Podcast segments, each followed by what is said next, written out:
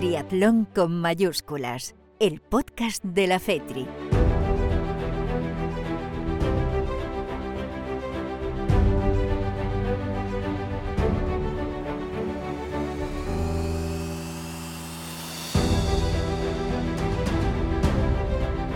¿Qué tal? Muy buenas, eh, bienvenidos a este podcast especial Triatlón con mayúsculas, podcast especial eh, sobre el Europeo Multideporte de Bilbao Vizcaya que se va a celebrar eh, dentro de unos pocos días. Y bueno, pues queríamos, como ya os avanzamos en el anterior podcast, pues aglutinar este programa especial, este podcast especial, con lo que va a ser ese eventazo, el evento del año, ese Europeo Multideporte en eh, Bilbao, Vizcaya. Eh, que nada, que empieza ya el viernes, este viernes 16, ceremonia de inauguración y el sábado 17 iremos con el eh, duatlón, que será la primera prueba, con la categoría femenina a las 5 y cuarto y la masculina a las 7 de la tarde. De, ahí también se disputarán grupos de edad sprint, más para duatlón y el junior. Al día siguiente, domingo 18, grupos de edad con el duatlón estándar. El martes 20 saltamos al Duatlón Cross, Elite y Sub-23 que empieza a la una y media de la tarde. También hay grupos de edad, junior y, para, triatletas. El jueves 22, eh, Triatlón Cross. Elite Sub-23. Eh, a las 2 de la tarde empieza la prueba masculina y 5 minutos después arrancará la femenina. Y también, como en cada una de las pruebas, grupos de edad, junior y para triatlón. El viernes 23, eh, Acuatlón, Campeonato de Europa de Acuatlón Elite y Sub-23 a las 6 de la tarde. El sábado 24 será ya el cierre, el colofón con el triatlón media distancia. Ahí sí, categoría Elite y Sub-23 eh, y comenzará a las 5 de la tarde. También es el Aquabike, aunque no es eh, una competición eh, con deportistas élite. Y, y, bueno, pues esta sería un poco el resumen y ese sábado 24 habrá bueno, pues un fin de fiesta por la noche y el domingo también eh, habrá algún, algún acto que otro para completar este espectacular europeo multideporte. ¿Y qué vamos a hacer en este podcast? Pues vamos a charlar con una representación de los deportistas españoles que van a acudir a ese multideporte. En el dualdón ahora enseguida hablaremos con Emilio Martín y María Varo. vamos a aglutinar el duatlón cross y el triatlón cross, las dos pruebas de cross con Rubén Ruzafa y Saleta Castro, que harán el triatlón cross. Después para hablar de Aquatlón estaremos con Paula Herrero y Kevin Tarek Viñuela. Cerraremos el tema deportivo con el triatlón media distancia con Laura Gómez y Antonio Benito y también eh, queríamos eh, hablar la otra parte de lo que es un campeonato de, Europa de estas características, un multideporte y estaremos con el director eh, técnico Iñaki Arenal y el director de competiciones de la FETRI, Jorge García, para que nos cuente un poco lo que ha sido la organización de este evento. Pues con este completo menú no os hago esperar más. Venga, estamos ya con los protagonistas.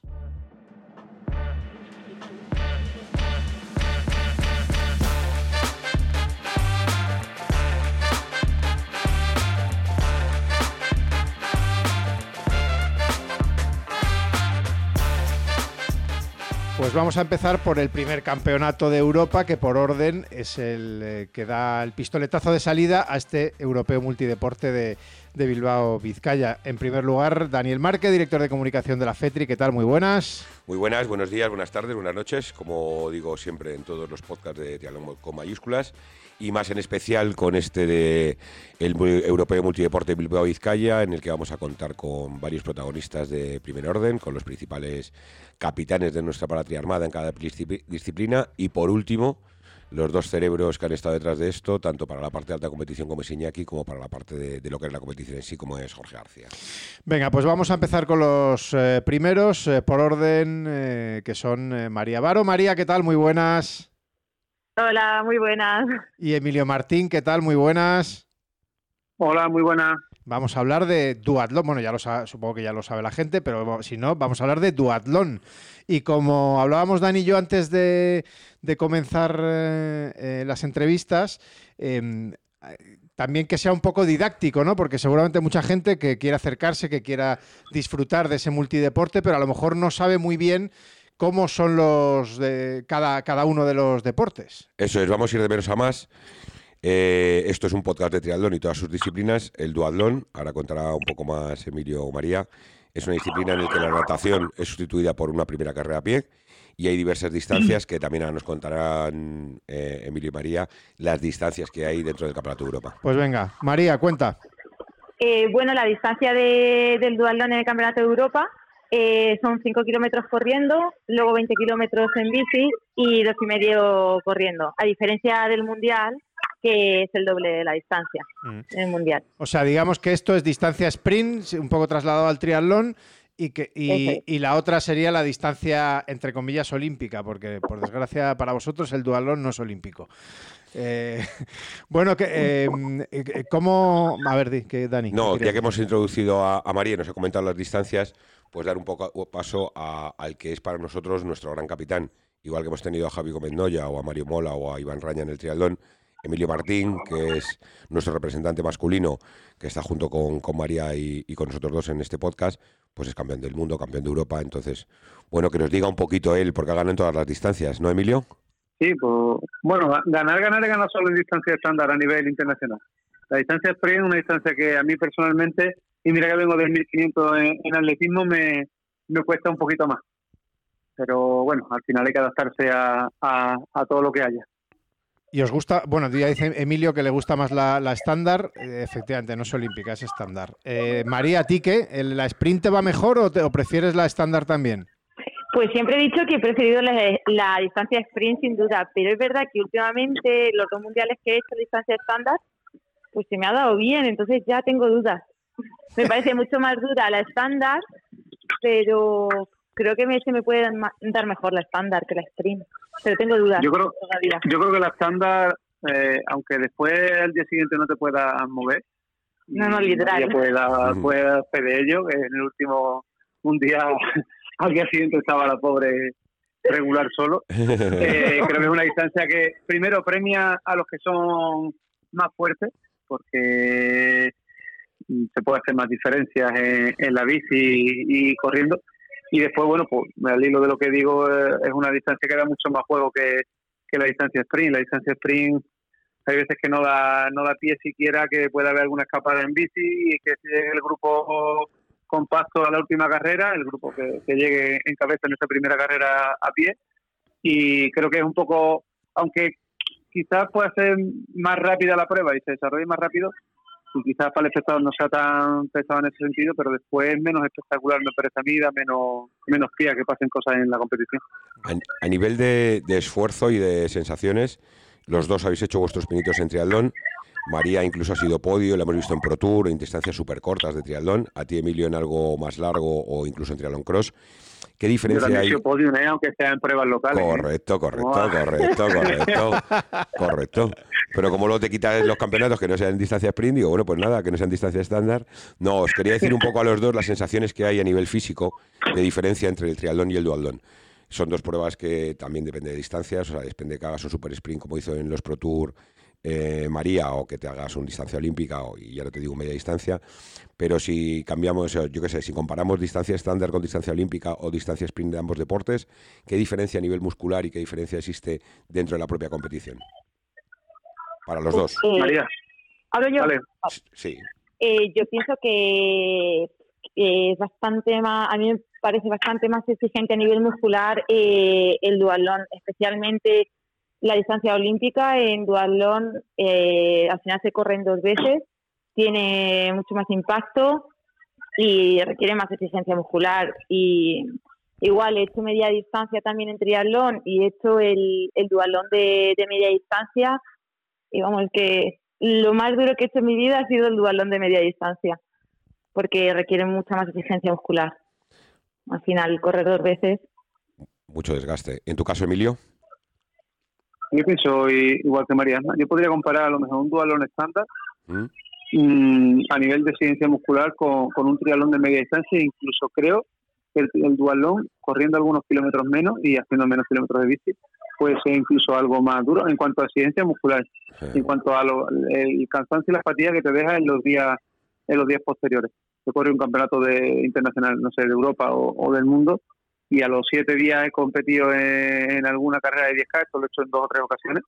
Y aunque tú cuando estás en la línea de salida crees que estás bien, cuando sales a correr te das cuenta que muscularmente sigues todavía que no está totalmente totalmente recuperado. Y cuando hace un triatlón, quizás, a ver, un olímpico también te deja bastante bastante fastidiado, pero creo que un poquito menos que, un duatlón. Yendo un poco a, Bilbao, eh, ¿cómo estáis? Eh, eh, porque tú, María, has hecho el Mundial, por ejemplo, este año, donde fuiste quinta, sacaste un magnífico resultado en el, en el mes de, junio. Eh, no sé si habéis eh, mirado ya las Star aunque luego siempre puede haber alguna baja de, última hora y demás, pero no sé si eso lo miráis, os da un poco igual quién, quién va a competir. Bueno, por cierto, digo que aparte de María en la competición femenina estará también Sonia Bejarano por España y en la masculina, además de Emilio, Celestino Fernández también, campeón de España en Avilés. Así es. Em, eh, decía eso, eh, ¿cómo llegáis? Eh, rivales, yo veo aquí en la lista que están un poco, están todas, ¿no? Está la alemana, la subcampeona del mundo, María Kaiser, está Priarone también, que fue cuarta por delante de tuyo, Sandra Hills, la mítica esta ya de, austriaca que, compite siempre. Em, bueno, en fin, que, están todas las que tienen que estar y, y en los chicos pues yo ya he visto soccer y ya, y ya te echas a temblar, ¿no? Pero eh, digamos que hay, un, hay un nivelazo, vamos. Eh, María. Sí, sí, la verdad que, van pues todas las buenas. O sea, que yo lo prefiero que haya el mayor nivel posible porque me parece mucho más espectacular la, competición. En cuanto a mi estado de forma, sí que es verdad que, que he hecho un buen verano porque terminé el mundial, hice unos triatlones y luego ya en julio descansé de competir porque necesitaba resetear y está entrenando muy bien. Es verdad que el mes de agosto he tenido algunos percances a nivel familiar y está un poco inestable, pero ahora ya me voy recuperando y sí que, no sé, yo me encuentro fuerte. Quizá a lo mejor no puedo garantizar qué puedo hacer, pero, pero dar lo mejor de mí y que llevo buen entrenamiento. Emilio, la Armada Francesa es la que pues más miedo da, ¿no? Pues aquí vienen cinco franceses a competir y lo que digo siempre es que de los franceses cualquiera te puede ganar la carrera, o sea que ya con eso te lo estoy diciendo todo. Y después, bueno, pues también hay nivel, los belgas vienen, vienen tres también, que son bastante fuertes. Eh, hay un italiano también que debutó este año en, en Rumanía en el Mundial, que no lo conocíamos y que, aunque la última carrera pie al final se retiró, pero estuvo en el grupo de cabeza hasta casi casi el final, o sea que hay que tenerlo también en cuenta. Y después los sub-23, que nosotros, que somos élite, competimos también con los sub-23. Mm. Y los sub-23 optan también a la clasificación general. O sea que tampoco hay que hay que obviarlo porque porque tienen también mucho que decir. De hecho, alguna vez ha dado el caso de que algún sub-23 haya sido campeón de, del mundo. Por ejemplo, en, en 2011 pasó eso, ¿no? que el campeón de la carrera y por tanto el campeón del mundo fue un sub-23. O sea que eso siempre hay que tenerlo también también presente. Yo, a ver, yo he tenido, he estado cinco meses sin poder correr, desde diciembre hasta mayo prácticamente, después fueron dos meses de trote y andar y alternándolos con días de descanso porque no podía correr, por tanto la preparación va, va corta. Además, como digo siempre, y no lo digo, lo digo en tono de broma, pero es totalmente en serio, al final tengo 40 años mm. y antes con tres meses tenías suficiente para ponerte en forma, incluso pasarte de forma si te colaba, y ahora con 40 años pues necesito 4 o 5 meses para poder ponerme al nivel necesario para competir en una carrera de, de nivel como la que vamos a tener en Bilbao. Yo he hecho todo lo que he podido, creo que no he entrenado tan en serio y tan fuerte, creo que para casi ningún campeonato sin apura, pero el estado de forma no, no, no es el que, el que hay que tener para llegar a un campeonato, pero aún así no llego mal. Hombre, llega muy bien, que en Salamanca hiciste un carrerón. Sí, señor. Sí, ya, pero claro, pero al final eh, uno intenta ser lo más objetivo posible. Yo, a nivel de números, los números están ahí en cuanto a entrenamiento se refiere y, y me falta un puntito o dos para estar en mi mejor estado de forma. Que a lo mejor puede ser que mi mejor estado de forma con la edad que tengo sea este, que tampoco que tampoco lo sé. ¿eh? no, si, si, lo digo, no lo digo de broma, lo digo no, no, no, no, estoy, estoy de acuerdo. Eso es algo que hay que aceptarlo. Estoy de acuerdo contigo porque hace dos años cuando hablábamos de esto, no sé si lo recordarás, que te decía, oye, viene Bilbao dentro de dos años y a lo mejor luego viene Ibiza y dices, sí, hombre, tú ya me has visto. decía, no sé si te acuerdas que lo hablábamos y demás. Decía, no, Emilio, vamos a alargarlo un poquito, vamos a alargarlo un poquito. Ha sido como técnico a Targumures. Te has intentado borrar ya en dos o tres ocasiones, pero al final, oye, te puede el bicho y, y vas a estar ahí seguro, como tú dices que no como te, Sí, a ver, gustaría, que- que como te gustaría estar a lo mejor. Es verdad que has tenido un invierno muy complicado, pero bueno, mm, que te quiten lo bailado, vas a estar en la línea de meta y has hecho todo lo posible por, por dar lo mejor, efectivamente. Que ya decía eso el año pasado en Avilés y luego fue el mejor español, que termi- terminó correcto. octavo, pero bueno. Pero sin presión, ¿eh, Sí. Emilio? No, si yo, mira, a esta altura de la película la presión me la pongo yo, ¿sabes? Al Correcto. final, y, y no hay peor presión, menos presión que yo cuando estoy en la línea de salida, yo voy a intentar darlo todo. Y de hecho, yo cuando estoy entrenando y visualizo carrera, me visualizo estando delante. Que Correcto. después la carrera me ponga donde me tenga que poner, pero yo si no me viera, si no me viera competitivo, voy a, voy a decir la verdad, si no me viera competitivo, a Bilbao también iría, porque va a ser mi último campeonato internacional, pero ya de verdad. Ibiza, Y iría Ibiza. con todas las consecuencias. No, no, no. Ibiza, Y- si me lleva aquí de técnico, a lo mejor sí es el último. Pero si no, como, como deportista, Ibiza a Bilbao, la playa, ¿no? 100% seguro. Ibiza a echar, A a echar unos días ahí, ¿no?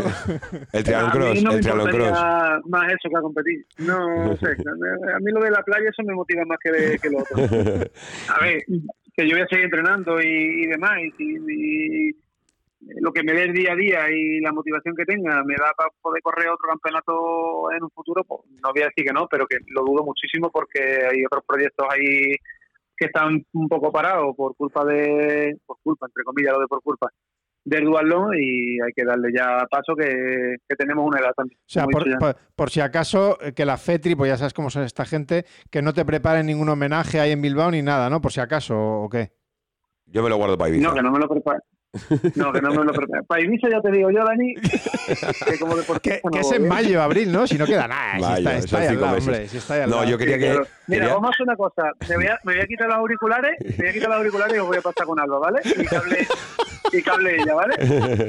Y entonces ya os va a quedar claro lo de, lo, de, Ibiza. lo de Ibiza y lo de Mayo. No, yo quería... para los que no lo sepan, es mi mujer, ¿eh? Eso, claro, mueve un viaje ahí a Ibiza con la mujer, los niños y ya verás cómo te dicen que sí. Yo quería en este punto hacer un par de, de preguntas rápidas y, y re- y desmontarle un poco la entrevista a Pipe. La primera, María, era un poco en esta línea que qué tal se portó Emilio como técnico, porque Samu ya me dio feedback y yo estaba metido en vuestro grupo y la verdad es que el ambiente que teníais era inigu- inigualable. Pero ¿cómo fue Emilio como, como técnico y como, como persona de apoyo? La, la verdad, María, no hace, no hace Eso, ahora, ahora que no te ¿eh? oye, ahora que no te oye. La verdad es que súper bien, o sea, eh, se lo dije a él y que, que ojalá que viniera pues a todos los campeonatos como técnico porque, a ver, al final eh, es deportista y encima ha sido deportista muy, muy, bueno, y es deportista muy, muy bueno y pues al final pues sabe lo que necesitamos, lo que en cada momento, eh, luego también pues es un tío muy divertido, eh, no sé, yo la verdad que, que ojalá que venga al resto de competiciones porque, porque lo hizo súper bien. Bueno, bueno. Bueno, pues muy bien. Emilio. que aquí esté escuchando esto. Sí, sí. escuchando esto. Seguro. Y luego la otra que quería haceros, eh, iba un poco en la línea de lo que has dicho de Alba, y por saber un poco más de nuestro deporte, la gente que nos escucha, eh, evidentemente no es un deporte profesional eh, como tal, no podéis vivir el dualdón, mal que nos pese. Saber un poco más de vosotros dos, saber un poco más, María, a qué te dedicas, con qué compaginas tus entrenamientos, con qué compaginas esos momentos que podemos tener todos a nivel personal, como has dicho, de, un tema familiar. Saber, conoceros un poquito más. Tú ya has hablado de Alba, pues, pues que tienes niños, a qué te dedicas también en, tu tiempo libre, Emilio. Saber un poco cómo compagináis este deporte que, hace que, representéis a la selección nacional eh, en el máximo campeonato, que puede ser un mundial o un campeonato de Europa, con vuestro día a día de persona normal con un trabajo en el que hay que fichar, como todos, más o menos. Sí. María, comenzamos contigo. Eh, bueno, yo compagino este deporte con mi trabajo de, de fisioterapeuta, que trabajo en una clínica. Y, a ver, la verdad que... que estoy Tengo un tirón, María, en Bilbao creo que me tienes que ver porque tengo un tirón tremendo ¿eh? en la espalda. Sí, vale. Me llevo la camilla en vez de la bici. bien, reservado una horita, ¿eh? Que la verdad que, que lo compagino, me gusta mucho mi profesión, entonces también pues ayuda a que pueda compaginarlo más o menos bien. Es verdad que al final tienes que hacer muchos encajes de bolillos y demás, pero cuando te apasionan las dos cosas que haces, tanto el deporte como tu profesión, pues, pues sacas tiempo. Sí que es verdad que yo como, o sea, al contrario de Emilio, yo no tengo familia, tengo mi pareja, pero no tengo hijos, que sí que es verdad pues que esa responsabilidad no la tengo. Ahora mismo, recientemente, lo que he dicho de motivo familiar, pues es verdad que cuando te, estás preparando algo así importante, pero pasa algo importante a nivel familiar, pues hay veces que el deporte pasa en segundo plano, pero sí que es verdad que en este verano más que un segundo plano, eh, ha pasado como para, para evadirme y eso me ha hecho sacar los entrenamientos. Entonces, al final sí que me he mantenido en forma y, me encuentro bien, la verdad, creo.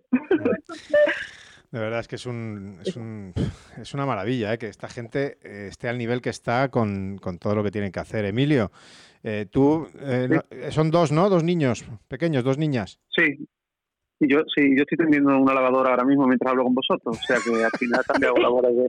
Ya lo he recogido, ¿eh? Tú has recogido, ¿no? Ya estoy teniendo.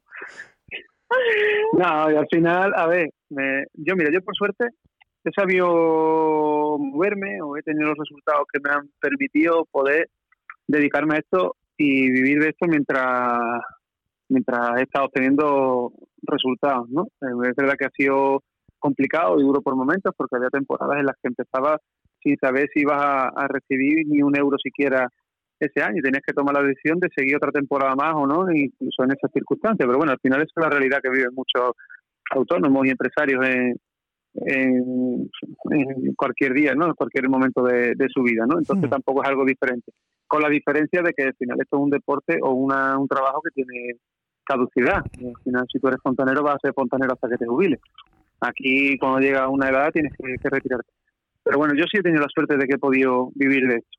No me he hecho rico con esto, ni muchísimo menos, pero me he dedicado a lo que me gustaba durante muchos años. Y eso es una suerte que no todo el mundo puede decir que tenga. Mm, Después también, lógicamente, pues lo he ido complementando con otras cosas, pero más que por el presente, lo he ido haciendo con vistas a un futuro. entreno a algún grupillo de, de gente, tampoco mucho, bueno, me quiero tampoco sobrecargar con eso, y ahora el siguiente proyecto que tengo en mente, que es lo que decía antes, estoy poniendo en marcha una marca de, ropa deportiva que ya enfoca a, sobre todo a, clubes y, y demás, y grupos que quieran tener una ropa personalizada. ¿Que vas tocando la tela a todo el mundo? Sí, voy por la calle, voy por una camiseta y le voy tocando la tela a ver de qué tejido es. Sí, sí, así de intenso para todo que vamos a hacerle, no tengo... Dice, dice que la tela, María dice que toca la tela, ¿sabes? Ya, la excusa. Correcto, correcto. Ya la escucho. Eso a ver si lo oye Alba también, a ver si lo oye Alba eso también, que va tocando la tela. Alba, Alba me, me, conoce ya muy bien, sabe cómo soy. No le voy a asustar yo ni le voy a... No, le voy a, no va a descubrir nada nuevo a esta altura de la película.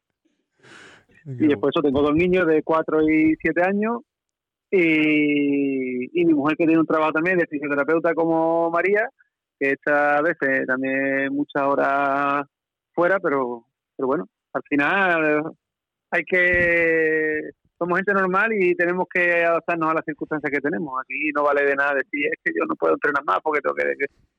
si no entrenas más, pues entrenas menos y ya está, y te ¿Y en tu caso es en, la, en, la, casa del herrero cuchillo de palo? o a Alba le toca hacer horas extras gratuitas con el, con, con el, su marido? No, yo pido mi cita como cualquier otro paciente, con la única diferencia que le pongo el logo en el mono y no le pago. Y, en la realidad, yo digo las cosas como son y muy claro para lo bueno y para lo malo. Y, y ya está, es verdad que hay veces que cuando ella tiene más carga de trabajo y demás, pues si alguien se tiene que sacrificar porque tenga algún paciente que venga de última hora o lo que sea, pues digo, venga, mete a este o a esta y yo me, ya me darás a mí otro día. Mm. Pero bueno, suelo tener mi, mi hora siempre cogida para primero para no cambiarle a ellos mucho, trasladarle mucho y después para cuando llegue a casa no tener que estar trabajando también. Que eso lo hacíamos antes y al final, la mitad de los días no, no me trazaba. Bueno, pues eh, yo quería volver eh, para, rematar eh, a Bilbao. bueno, recordar que antes lo mencionó Emilio, es verdad, los, los sub-23, que no quería olvidarme de ellos. las chicas competirá Marina Muñoz y Marta Romance, y en los chicos Joan Bager, Carlos Oliver, Nicolás Regidor e Iván Puentes. Em, y como bien decía Emilio, también hay un nivel ahí en los, en los sub-23 que alguno te puede dar la sorpresa. y yo voy a eso. Eh, no sé si habéis eh, visto ya el circuito, eh, si os gusta, cómo lo veis, tenéis ya claro lo que queréis hacer en la, en la, en la prueba, la táctica me refiero que, que, vais a utilizar, os viene bien el, recorrido, en fin, ese tipo de cosas un poco ya más enfocadas a lo que va a ser el, la, competición pura y dura. María. bueno, el recorrido, por lo que tengo entendido, es una parte de, del recorrido que se hace, de hecho el de media distancia allí, dos años, y creo que la parte de correr es una parte de ese recorrido y bueno, la bici se hace por donde, donde la carrera, creo que tengo entendido.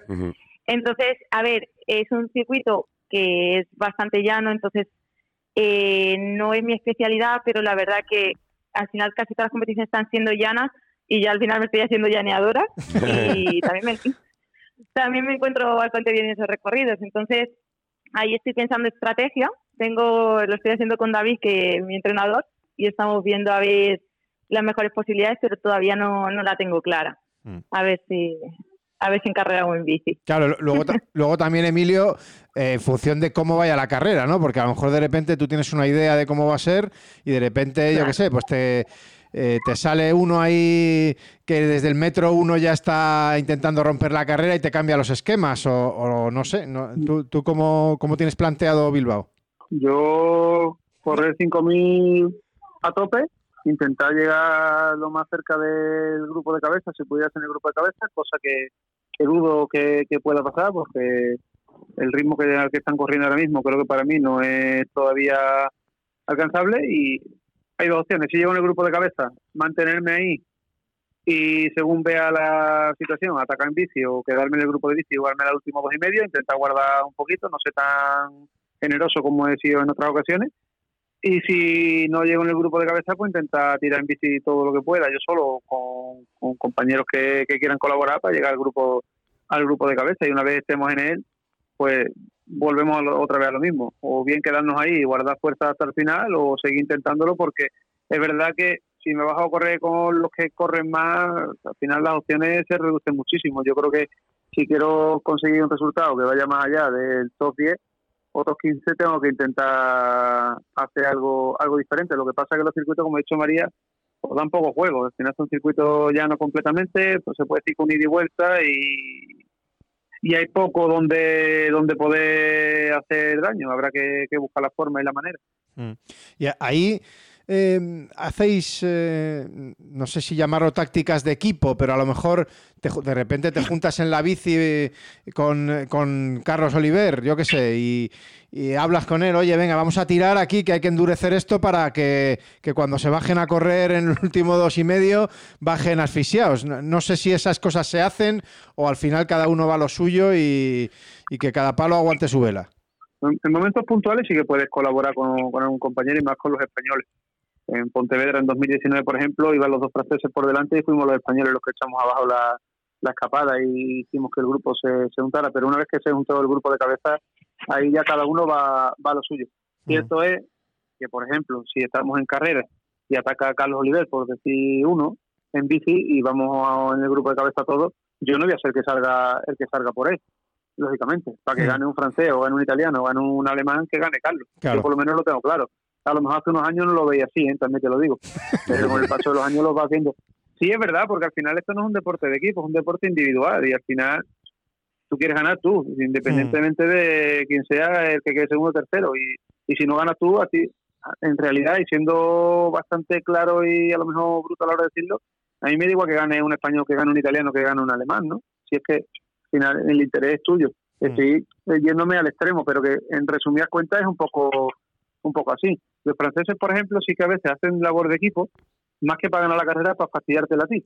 Entonces, a mí muchas veces, sí, es verdad, a mí muchas veces me han, me han fastidiado un poco, porque me he visto muy vigilado por parte de, ellos, como que me marcaban siempre con uno y era el que se encargaba de echarme abajo la intentos de escapada en bici y demás. Mm. Pero bueno, al final, cada uno, cada equipo que corra como, como crea, como, o como quiera. Nosotros en este caso ya te digo que tácticas de equipo porque y en mujeres pues, creo que María te puede decir un poco lo mismo. Hmm, María. No sé si me equivoco o no. Sí, sí, más o menos eh, pienso como, como Emilio. Sí que es verdad que prefiero que gane a lo mejor Marta Marina. Yo también, ya, ¿eh? antes no, antes no, pero, pero sí, pienso un poco eso que, hombre, se pueden hacer estrategias a nivel de pues de nosotros los españoles, pero al final también tienes como, pues eso, también tu interés individual, pero vamos, que si se puede colaborar entre nosotras, yo creo que, claro que vamos a colaborar. Hmm. Pues eh, María Varo, Emilio Martín, que ha sido un gustazo charlar eh, con vosotros, eh, que habráis fuego en este super podcast Bilbao Vizcaya Europeo Multideporte que, estamos haciendo. Y nada, y que os deseamos lo mejor como siempre. Además, la prueba se va, se va a retransmitir y bueno, estaremos ahí dándolo todo. Yo por lo menos me dejaré la voz en lo que pueda y, estaré ahí con los nervios como siempre, deseando que, os vayan muy bien las cosas y nada que, seguro que saldrá todo bien y que, disfrutéis también de, Bilbao, del público que estará ahí seguro animando y que muchas gracias eh, por, haber echado este rato con nosotros. Eso es lo que os iba a decir de vosotros también, chicos, que, lo que podremos conseguir también, como nos ha pasado en Avilés o en alguna otra ocasión, es que tengamos todo el público a favor y que además, como son las pruebas en el norte, seguro que, están todas las calles abarrotadas. Así que muchas gracias. Seguro, yo la vez que la vez que competí en Bilbao se pone súper bien. O sea, va a haber un ambientazo seguro. Seguro. Esperemos, esperemos que así sea. Mira, vienen a por ti, Emilio. Eso es que acaba, que acaba el podcast. Están aquí apareciendo helicópteros y aviones que te están buscando. Me van a llevar ya para la cárcel bueno, pues nada, lo dicho. Muchísimas gracias a los dos, ¿eh? Gracias, chicos. Venga, muchas gracias. A vosotros también. Hasta luego. Este mes de septiembre, toda la atención del triatlón internacional mira a Bilbao, Vizcaya. Disfruta con los campeonatos de Europa de triatlón media distancia y aquabike, duatlón, aquatlón, triatlón cross y duatlón cross en entornos increíbles de Euskadi. Campeonato de Europa Multideporte Bilbao Vizcaya 2022. FETRI. Somos triatlón.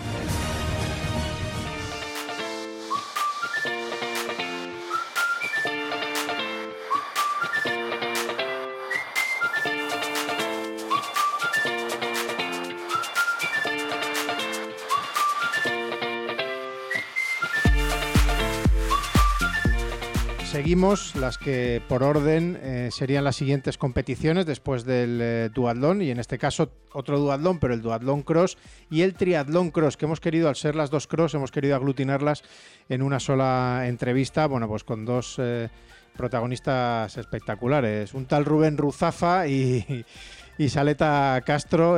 Dani, ¿quieres decir algo antes de presentar a nuestros protagonistas? No, poca cosa. Ahora hablaremos un poco con los dos. Uno de ellos es, figura contrastada, por lo menos su medio habitual es el triatlón cross, como es Rubén Ruzafa. Saleta quizá ha destacado más en, otras disciplinas, a pesar de ser muy joven cuando empezó a hacer triatlón, y ahora nos cantará muchas más cosas. Y comenzando por la propia disciplina, como hemos hecho con las demás, que nos expliquen cuáles son las particularidades del triatlón cross. Pues vamos a saludarles. Eh, Saleta Castro, ¿qué tal? Muy buenas. Hola, muy buenas. Rubén Ruzafa, muy buenas. Hola, ¿qué tal? Bueno, pues eso, como queremos que también esto sea un poco didáctico, que a lo mejor precisamente el triatlón cross es una disciplina menos conocida dentro del mundo del, eh, triatlón, eh, para la gente que nos esté escuchando y que no sepa eh, cómo funciona o cómo es un triatlón cross, Em, ¿Qué le podemos contar? ¿Qué es un triatlón cross? ¿Qué distancias hay? Eh, si queréis, eh, por focalizarlo en este europeo, eh, venga, Saleta, cuéntanos cómo, es un triatlón cross. Pues, bueno, un triatlón cross es como un triatlón normal, pero es con bicicleta en montaña y la carrera a pie pues suele ser por, por tierra tipo trail. Y las distancias pues varían un poco, hay suelen ser 1500 metros nadando, entre 20 y 30 de bici y 10 kilómetros corriendo. 10, 8. Depende un poco también de, de la prueba. Eh, bueno, pues eh, yo creo que más fácil, imposible. más fácil imposible. eh, Rubén, ¿quieres añadir algo más? Eso te iba a decir, Rubén. Saleta está cansada de la paliza que se ha pegado estos días. Totalmente. No tiene ganas de hablar ya. Pues no, a ver, la, en triatlón cross la diferencia es eh, entre Xterra, que sería la parte más extrema del triatlón cross, que son, como dices, también 500, luego 30, incluso más de montaña, hasta 40 o así, y de la bicicleta, y luego 10 corriendo por la montaña, que suelen ser recorridos más duros y más técnicos, más extremos. Y luego está la versión de triatlón cross federativo, que sería la que vamos a correr en este europeo, que sería una versión más light, con circuitos menos técnicos, más rápidos y, nuevamente distancias más cortas, que sería en torno a mil y mil kilómetros, mil metros nadando 20 en bicicleta de montaña y 7 corriendo así. Y la única diferencia con el Dual Cross es que el primer segmento de natación se sustituye por, carrera a pie. Eh, en ambos casos llegáis yo creo que con distintas aspiraciones a la competición. Corrígeme, Saleta, si me equivoco. ¿eh? Yo creo que Rubén como uno de los favoritos para luchar por por, por lo menos subir al podio. Ya tuvo una carrera muy dura en Targumures este año en el, en el Mundial y seguro que tiene ganas de hacerlo bien y más estando cerca casi de, su segunda casa. Y en tu caso, Saleta, mm, evidentemente conseguir el mejor puesto posible, pero a priori no eres una de las favoritas para ganar las medallas. ¿Cómo afrontáis los dos esta competición en Bilbao? Bueno, que como bien dices, yo no soy ninguna de las favoritas, pero bueno, sí que tengo muchas ganas de, hacerlo bien, de mejorar el puesto del año pasado en el Mundial de Triathlon Cross y bueno, voy con muchas ganas y bueno, y que salga lo que tenga que salir, ¿no? Así que quiero hacerlo bien y, bueno, lo sufriré y lo lucharé hasta la línea de meta y, ya está.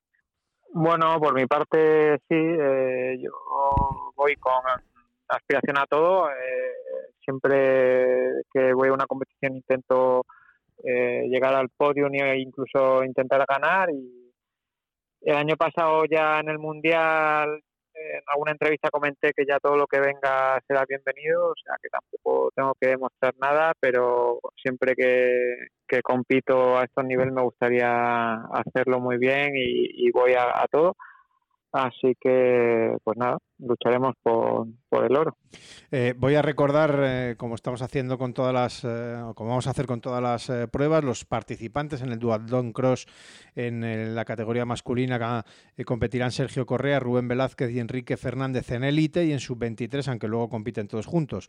Pero en la categoría sub-23, Sergio Latorre, Manuel Menéndez y Francisco Javier Prados. Y en las chicas, Eva García y María, María Remedios Mendoza. Y en sub-23, en Mayopis y luego en el triatlón cross, eh, que es bueno pues de lo que estamos hablando, eh, pues aparte de Rubén en los chicos estaría también eh, Kevin Tarek y, Pello Soro, Kevin Tarek Viñuela, con el que luego hablaremos, pero del acuatlón, porque también quiere hacer o va a hacer el acuatlón, y en categoría sub-23, Ander Michelena y Alfonso Izquierdo, y en las chicas, pues además de, de Saleta, eh, también va a competir eh, en eh, categoría élite Marta Borbón y en categoría sub-23, a ver que lo tengo por aquí apuntado, Marina Muñoz y Andrea Trigo. Van a ser nuestras representantes en, en esas competiciones. ¿Habéis visto el circuito? Eh, ¿Sabéis ya un poco eh, por dónde van los tiros? Eh, ¿Qué es lo que más os apetece, de, aparte de, que la gente ahí en, el País Vasco pues, se vuelca con este tipo de, competiciones? Pero que, no sé, ¿qué, sensaciones tenéis de cara a una, a una, competición, otra vez en nuestro país, un europeo en este caso, con lo que eso conlleva? A ver, Saleta. Pues yo no he visto el, recorrido, pero sí he hablado con Marina, que ya lo ha hecho, y con gente pues que ya ha estado por allí. Y sé que, pues bueno, a nivel técnico no, no es muy técnico, pero sí que va a ser un recorrido muy duro, sobre todo, bueno, en bici y corriendo va a ser durísimo. Y, y, bueno, tengo muchas ganas de ir a verlo. Ya creo que la próxima semana estaré el fin de semana ya por allí y, bueno, correr un campeonato de Europa en, no, yo no soy vasca, pero correr en España y, bueno, allí es correr en casa y entonces da una motivación y unas ganas que, a lo mejor en otro lado pues te falta ese, ese puntito, ¿no? Y bueno, y luego de, correr otras veces en el País Vasco, que he estado en Zarauz varios años y demás, es impresionante, ¿no? Cómo se vuelca la gente con, estas, con las pruebas deportivas y, hay muchas ganas, hay muchas ganas de ir y, y de competir allí. Mm. Eh, ¿Tú, Rubén? Sí. sí, yo opino igual. Eh, aquí todo lo que se compita, eh, probablemente habrá mucha gente y habrá mucho ambiente, entonces muchas ganas de eso, ¿no? De, de, estar en competición y, la gente animando alrededor y demás. Y los recorridos no los he visto todavía, pero como Soleta han dicho que son duros, poco técnicos y y luego que en la carrera a pie hay alguna zona de escaleras y que se compite por el pueblo. Así que yo creo que va a estar muy bonito, que Bermeo es un sitio espectacular, así que habrá lo disfrutaremos. Eh, eh, estoy viendo por aquí la, la Star List. De momento, eh, no están los Forisier, que supongo que respirarás algo más tranquilo. Eh, si está Serriers, el, otro francés, eh, digo que los tres hicieron en el último mundial, fueron primero, segundo y tercero. Eh, no sé si, si, has visto la, lista, está también el italiano Pesavento, no sé, bueno. Si ya os conocéis todos, supongo, ¿no? De, de, veros todos estos años, pero que si no están los Forisier, que no sé si finalmente se, se apuntarán, pues eh, más opciones para ti, ¿no? Sí, son dos eh, triatletas muy muy buenos y, quedan muy rápido. Ahora están en muy buen momento, así que sí, eh, con ellos si no están, pues más fácil. Aunque seguramente salgan más. Eh, no sé si estará también Jens Emil, que es un, un danés que está yendo muy bien. los italianos también van muy rápido y luego Arthur es el favorito que está ganándolo todo. Entonces Aún así, bueno, eh, habrá que pelearlo sin mirar atrás y, sin, yo la verdad es que no suelo mirar de Starly hasta el día antes. Mm, pues el, danés tampoco, de momento tampoco está. El triatlón es, un deporte individual, pero en este caso convivís eh, como, como si fueseis una selección eh, de un deporte colectivo. no es la primera vez que ya coincidís con otros compañeros vuestros de selección. ¿Cómo son esas jornadas con ellos? Porque no estáis habituados a este tipo de situaciones. Sí, la verdad es que está, a mí me gusta mucho. Eh, desde hace ya varios años estoy con la selección y voy con ellos y siempre se aprenden cosas nuevas y de otra disciplina, de otros eh, triatletas que hacen otras modalidades y la verdad es que es muy, muy enriquecedor. Por tu parte, Y para mí, bueno, yo llevo muchos años yendo con la selección en diferentes modalidades y bueno, la verdad es que siempre que viajar con la selección es una pasada, ¿no? Porque compartes experiencias con compañeros de de tu misma categoría, pero también con los mayores, con los pequeños, de diferentes modalidades. Entonces, es muy enriquecedor, ¿no? Que nos conozcamos todos y los días antes, pues que vayamos a ver los circuitos y, poder compartir, ¿no? Y, y en este caso, desde el año pasado que estoy haciendo así alguna prueba más de triatlón cross, para mí es una pasada poder estar con Rubén, porque ya he ido varias veces a ver circuitos con él y, y yo que soy una inexperta, que alguien como él me, me dé consejos, se pare conmigo, me ayude y tal, es una pasada, ¿no? Y, y de valorar y, de decir, joder, qué, qué, afortunada soy, ¿no? De, de poder compartir selección con atletas que son de lo mejor del mundo. Mm, qué bonito, qué bonito. es, verdad. Oye, decía Rubén antes que, que, no estabas hablando mucho porque, porque estás fundida de, de la salvajada que has hecho hace unos días. Eh, decía Dani al principio, ahora está un poco más en la larga distancia, pero es que eso no es larga distancia, eso es, es una travesía. es otra cosa, no pasa nada. Es una locura. Cuéntanos, que tengo yo curiosidad, hombre, que, esto que has hecho hace, unos días. Bueno, era una carrera de ultra resistencia en bicicleta de gravel, que ahora está muy de moda, eso del bikepacking y demás. Y bueno, pues quería probar a ver qué era, ver hasta dónde podía llegar, si era capaz de hacerlo, si no. Y bueno, pues allí fui 780 kilómetros, 15.000 de desnivel y en tres días. Y bueno, ya está hecho y, muy bien, muy, una experiencia muy, muy buena. Oye, yo tengo curiosidad de estas carreras, eso que duran varios días. Eh, ¿Paras a dormir o eh, cómo, mm, cómo se hace estas cosas? Si quieres llegar pronto, no puedes parar a dormir, ¿no? Pedaleas toda la noche, cuando te entra el sueño, pues echas cabezadas de 10 minutos, 20 minutos, Sí que es cierto que las primeras dos noches yo dormí dos horas, pero luego seguía y duermes donde te pilla, o sea, en una zanja, en medio de la hierba, o sea, donde te pilla. Y la última noche ya quería llegar y hice tres paradas de diez minutos y ya está. Y realmente lo que te cansa y lo que te revienta, pues es eso, no dormir, comer poco, beber poco, porque al final no, no descansas, ¿no? Pero pero bueno, ahora un par de noches ahí durmiendo bien y, ya está. Un par de sprints y a volar. Sí, sí. A mí no me convence eso de que se recupera. A Rubén, a Rubén no le, no le va, ¿no? ¿no? No, te animas tú, Rubén, o qué? Es lo que te iba a preguntar, Rubén, que tú, que alguna locura estas habrás hecho cuando eras más jovencito o no? Que va, que va, así de sin dormir y tal, no, no, no me llama mucho, la verdad. Yo, yo, creía que, mira, le iba a preguntar si paraba en hoteles a dormir. ya cuando ha dicho que no. Había gente que sí, ¿eh? Había gente que paraba en hoteles y demás. Pero al final, si haces paradas tan largas, se hace muy eterno, se hace muy largo. Y bueno, pues aguantar encima la bicicleta y comer, beber y sobrevivir. ¿Y la, comida te llevas todo lo que vas a comer en los tres días o puedes parar no, en algún no, sitio? No, llevas, puedes parar. Tienes restaurantes para parar. Bueno, restaurantes. Había veces que te tirabas seis, ocho horas sin nada. Tenías que llevar tú encima lo que, lo que pudieras. Mm. Y, pero luego sí que cuando llegabas a algún hostal o alguna tabernita de alguna señora o así, pues ya pedías un plato de pasta y comías ahí todo lo que podías y seguías. Joder. Qué historia, qué aventura, qué aventura. Bueno, pues claro. Sí, bueno, una aventura buena. ¿Te, repetirás? ¿Te, ¿Te van a picar el gusanillo o una y no más, Santo Tomás? Esta seguro que no, que no la vuelvo a hacer. Esta seguro que no. Esta seguro que no. O sea, ya, ya me quedó claro y ya vi lo que hay. O sea, no. Pero alguna un poco más corta, con pistas un poco mejor, no con tanta piedra y demás, en plan aventura, sí. Sí, sí, es un formato que me gusta. Pues nada, no nos queda nada. Joder, es un animal que no nos queda nada para vernos ya por Bilbao, que mucha suerte a los dos, yo creo que vamos a ir acabando con, con la entrevista, vamos a liberar para esa última puesta a punto, en tu caso más recuperarte que otra cosa, Saleta. Y... Voy a volar, ya verás. Eso, eso, no, lo dudamos. Y nada, nos veremos por allí. Mucha suerte a los dos y, poco más. La verdad que poco más. muchas gracias por este ratito de, charla y, y, nada, eso que os deseamos lo mejor como a todos y, y que vaya muy bien esa, ese Bilbao Vizcaya, ese europeo multideporte, ese triatlón cross eh, y nada. Mucha suerte y, y, que vaya muy bien. Muchas gracias eh, por haber estado con nosotros este rato. Muchas gracias a vosotros. Gracias. Gracias. Un abrazo. Nos vemos por allí. Sí, señor. Venga. Chao. Chao. Una isla mágica con entornos incomparables para luchar por las medallas mundiales.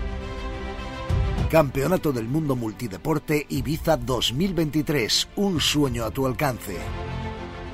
Inscríbete en tu disciplina favorita o lucha por ser una leyenda multiesport mundial entre el 29 de abril y el 7 de mayo de 2023. Compite en Ibiza, disfruta al máximo. Somos Triatlón.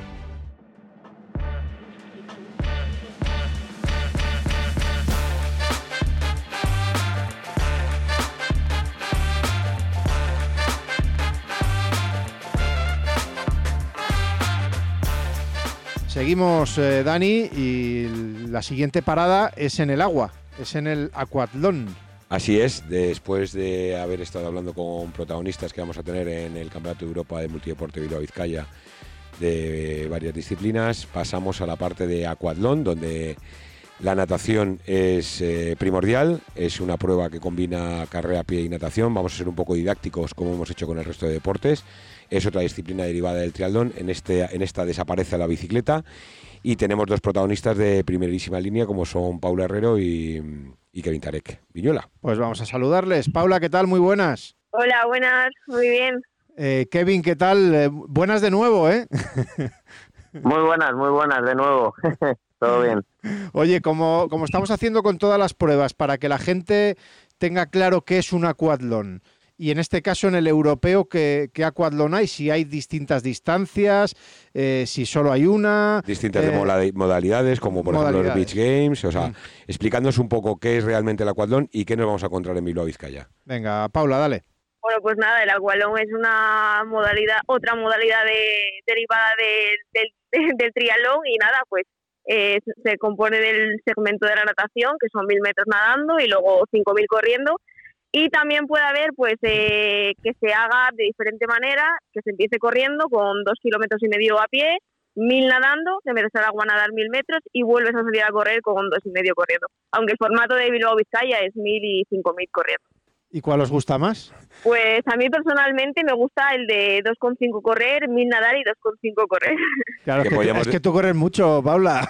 No, y podíamos, un poquito, un poquito. Podríamos decir que es un poco el formato antiguo, por decirlo de alguna forma, porque el que se está eso es, el formato antiguo. Eso es, el mm. que están poniendo últimamente es este moderno de, empezar con natación y luego con, con la carrera a pie. Kevin, tú también has competido en ambas disciplinas. Bueno, es subcampeón del mundo este señor. Eso es. ¿Y cuál de las dos prefieres tú? ¿Cuál te gusta más? Hombre, pues sí, igual que Paula, al final, como nos conocemos, el deporte de las dos transiciones, al final eh, me gusta más el otro y bueno, esta modalidad me gustaría que se realizase solo cuando al final haya que usar el, el neopreno, que creo que será el caso al final de, de Bilbao, en este caso está justificado, y en otros, pues bueno, intentar volver a ese formato. Yo creo que le puede dar un atractivo muy bonito a esta modalidad y, que al final eh, cree más adeptos, porque bueno, eh, ya no solo a gente del triatlón, sino de fuera, que hay mucha gente que le gusta nadar y correr y a lo mejor eh, la bici pues no tiene tiempo o no le gusta o no le llama y puede ser una modalidad también muy interesante. Eh, recordar, como hemos hecho con las otras disciplinas, que además de Kevin está la categoría élite Cristian Fernández y en categoría sub-23 eh, Nicolás Regidor y Ander Noain. Y en cuanto a las chicas, pues Paula que compite ni más ni menos que con Sara Pérez Sala, que va a ser una de las de las rivales eh, a batir, supongo. y, luego, fuerte. y luego en sub-23 a Natalia Hidalgo y tenemos también a Esther eh, Gómez. ¿Conocéis el, sitio donde, bueno, el circuito, eh, donde se van a dar? ¿Habéis nadado alguna vez ahí? ¿Os gustan esas aguas? Eh, si lo habéis hecho. Eh, en fin, un poco contarme. de la... ría de Bilbao, ni más ni menos. De hecho, Portugalete es la sede, o sea que, en plena ría. De la competición en sí, que, ¿cómo lo veis, Paula? Yo personalmente nunca he estado compitiendo ahí, sí que bueno, pues eso, he estado de turismo por Bilbao, mi, anterior equipo era, era de allí, era de Portugalete, eh, soy del norte, así que bueno, estoy acostumbrada al agua fría y para mí me beneficia que sea con neopreno, pero bueno, creo que, el sitio donde se van a dar nada más y nada menos que nada en la ría de Bilbao, pues es un privilegio. Y correr, pues eh, que me supongo que sea un circuito bastante plano por allí, así mm. que para mí mm, tengo muchas ganas y creo que bastante motivación de, del paraje de allí. Mm. ¿Y de las rivales y eso has visto un poco el listado? He visto eh, bueno, pues aparte de, ya la mencionada Sara, está la campeona del, actual campeona del mundo, la, alemana Celine Kaiser. Y, bueno, no sé si, si viendo un poco está la, ucraniana Kirik también, que, fue bronce, si no recuerdo mal, en el, en el pasado mundial. O sea que, que hay, hay, bastante nivel, vamos. Sí, hay bastante nivel. Eh, si te soy sincera, eh, no he competido con ninguna de las extranjeras solo conozco el nivel que tiene Sara, pero bueno, que mm, de lo que he estado escuchando y he estado leyendo y viendo, eh, creo que hay bastante, bastante nivel. Así que a ponerme las pilas. Eh, Kevin, lo mismo, eh, sitio, ¿te gusta el circuito si lo, has, lo tienes ya analizado? las aguas si has nadado en ellas, rivales, he visto que no están, por lo menos en la prelista, está los húngaros, que, que, estuvieron muy bien en el, en el Mundial, bueno, de hecho uno de ellos ganó, de Bay, y creo que y no he visto a ninguno en la, en la, de momento en la Star List que tenemos, o sea que no sé, un poco cuenta tus impresiones y tus sensaciones de cara, de cara a la prueba.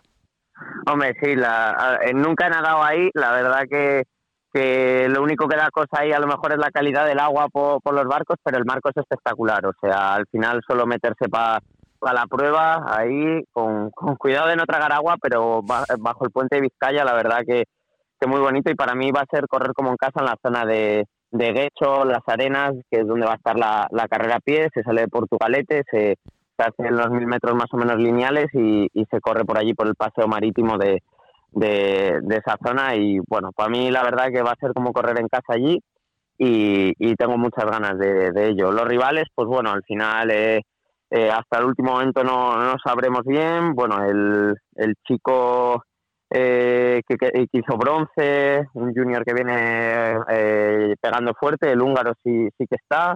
Después, bueno, vi en la prelista eh, también que está Perjan, un británico.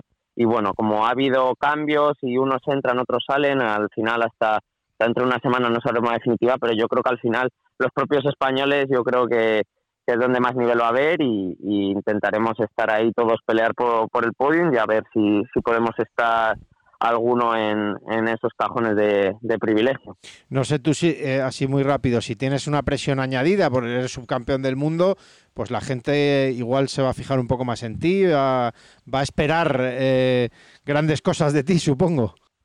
Sí, bueno, eh, al final lo fácil a lo mejor hubiera sido apostar directamente por el aqualón, pero bueno, el día antes voy a correr el triathlon cross, que ahora mismo es lo, que estoy preparando. Si te soy sincero, desde desde Bañolas no, no he podido correr, no he hecho nada rápido ni, ni he corrido, así que estoy recuperando un poco, que para mí es una temporada muy larga. Entonces, bueno, estoy más centrado ahora con, con la bici, la bici montaña, mantener el buen nivel de natación y, y a intentar hacerlo bien en triathlon cross y a ver cómo recupero para, para el día siguiente. Aún así, intentaré luchar por, por ese podium a lo mejor si, si no si no compitiera el día antes, pues el objetivo era intentar esa, esa victoria, pero bueno, eh, la verdad que, que, me llaman las dos cosas y bueno, al final eh, el, a veces el que mucho abarca poco aprieta, pero bueno, intentaré, intentaré rendir en, en las dos y, y para mí, pues bueno, eh, va a ser va a ser un, un honor poder representar a, a, España y además, como pues como dices, eh, mm, si acaso se puede decir como referente de, de la triarmada. Mm. Sí, no, iba a comentarle a Paul, entrando un poco ya en la forma física que llegan ambos deportistas a, a la competición. En el caso de Paula hemos visto brillar en, en, Bañolas, logrando una medalla de bronce tras una remontada brutal en la carrera a pie. Y comentar con ella, evidentemente ahora mismo tu carrera a pie es demoledora y, y, y las rivales la, la tienen la tienen en, en, cuenta, pero tú vienes de la natación. Haznos una pequeña introducción o una pequeña biografía de, de, tu parte deportiva y cómo llegas allí, que esta parte quizás sí que ya la hablamos con Kevin el otro día en el, en el mm. podcast mensual de la FETRI. Pues sí, como bien dices, vengo de, bueno, venía de la natación de hace unos cuantos años. Eh, desde pequeñita, pues eso, eh, empecé con los cursillos de natación y bueno, de ahí, de ahí poco, poquito a poquito, escalando hasta meterme en el club de, de mi ciudad. Eh, he sido de las personas que, bueno, pues que lograba mínimas para acudir a los campeonatos de España de natación, que bueno, eh, si alguien es de natación sabe que, que es bastante complicado cuando eres nadador hacer mínimas para ir a un campeonato de España. Mm. Y nada, pues a partir de ahí eh, me fui como desmotivando poco a poco y eh, llegué a un punto en que no ni mejoraba ni, empeoraba. Me mantenía ahí las partes. Claro, yo era muy ambiciosa, quería mejorar y como veía que por más que entrenaba no mejoraba, pues dije, voy a cambiar un poco de aires y como, bueno, siempre, siempre he sido una persona, pues eso, muy deportista y andaba en bici, pues, con mi padre, corría pues, cuando hacía seco, en plan un poquito físico en natación y tal, y pues decidí eh, hacer las, las pruebas de, creo que era la, toma de tiempos de, la, que organizaba la FETRI.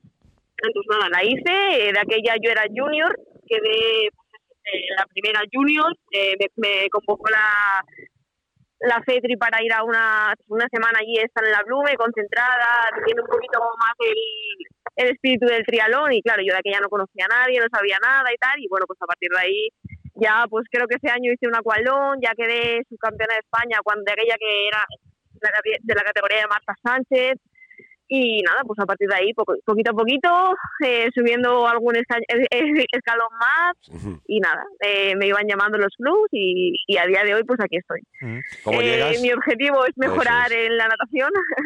sí, después de después de esta semana y media después de Bañoles, pues eso, eh, como copio lo que ha dicho Kevin, me estoy recuperando todavía, no, no he hecho casi nada fuerte, no he hecho, he corrido súper poco porque bueno, me ha dejado un poco tocada la carrera a pie en el sentido de físicamente entonces estoy metiendo rodajes, eh, estoy intentando nadar muchísimo más, mucho, mucho, estoy nadando todos los días y me estoy centrando mucho más en la natación, porque eso sé que la carrera a pie que, que no lo voy a perder y quiero mejorar ese puntito porque si de algo estoy segura es que lo único que me falta es nadar y, y si nado puedo salir ahí adelante y, y tener más posibilidades de, de quedar o más arriba. Mm. Así es. Eh, eres la actual campeona de España de, de Aquatlón, que eh, bueno, pues eh, ganaste en, en, el anillo de, de Extremadura en el, el, pasado mes de, de octubre. Eh, bueno, el pasado mes. Bueno, el año, fue, el, el año pasado. El año fue el año pasado. El año pasado, el año pasado. El año pasado, exactamente. Bueno, pero que fue en 2021 ese, ese campeonato de España. pero creo que es tu primer europeo, o sea, competición internacional de Aquatlón. No sé si si te apetece, te, te da una motivación ahí extra, te, te, genera un poco de nervios por ser la primera vez o no sé, ¿cómo te lo tomas? Sí, claro que sí, yo estoy ya cagada, por así decirlo, por mal decirlo, estoy un poco, un poco acojonada, pero bueno, que tengo muchísimas, muchísimas ganas porque eso, eh, creo que mi forma física ahora mismo es muy buena creo que si consigo hacer una buena natación, que a mí me beneficia muchísimo nadar con neopreno, tengo que decirlo, mm. y salgo pues en el grupito ya ahí a cola, ya mm. creo que creo que ya viéndome ahí eh, puedo hacer un 5000 de, de espectáculo.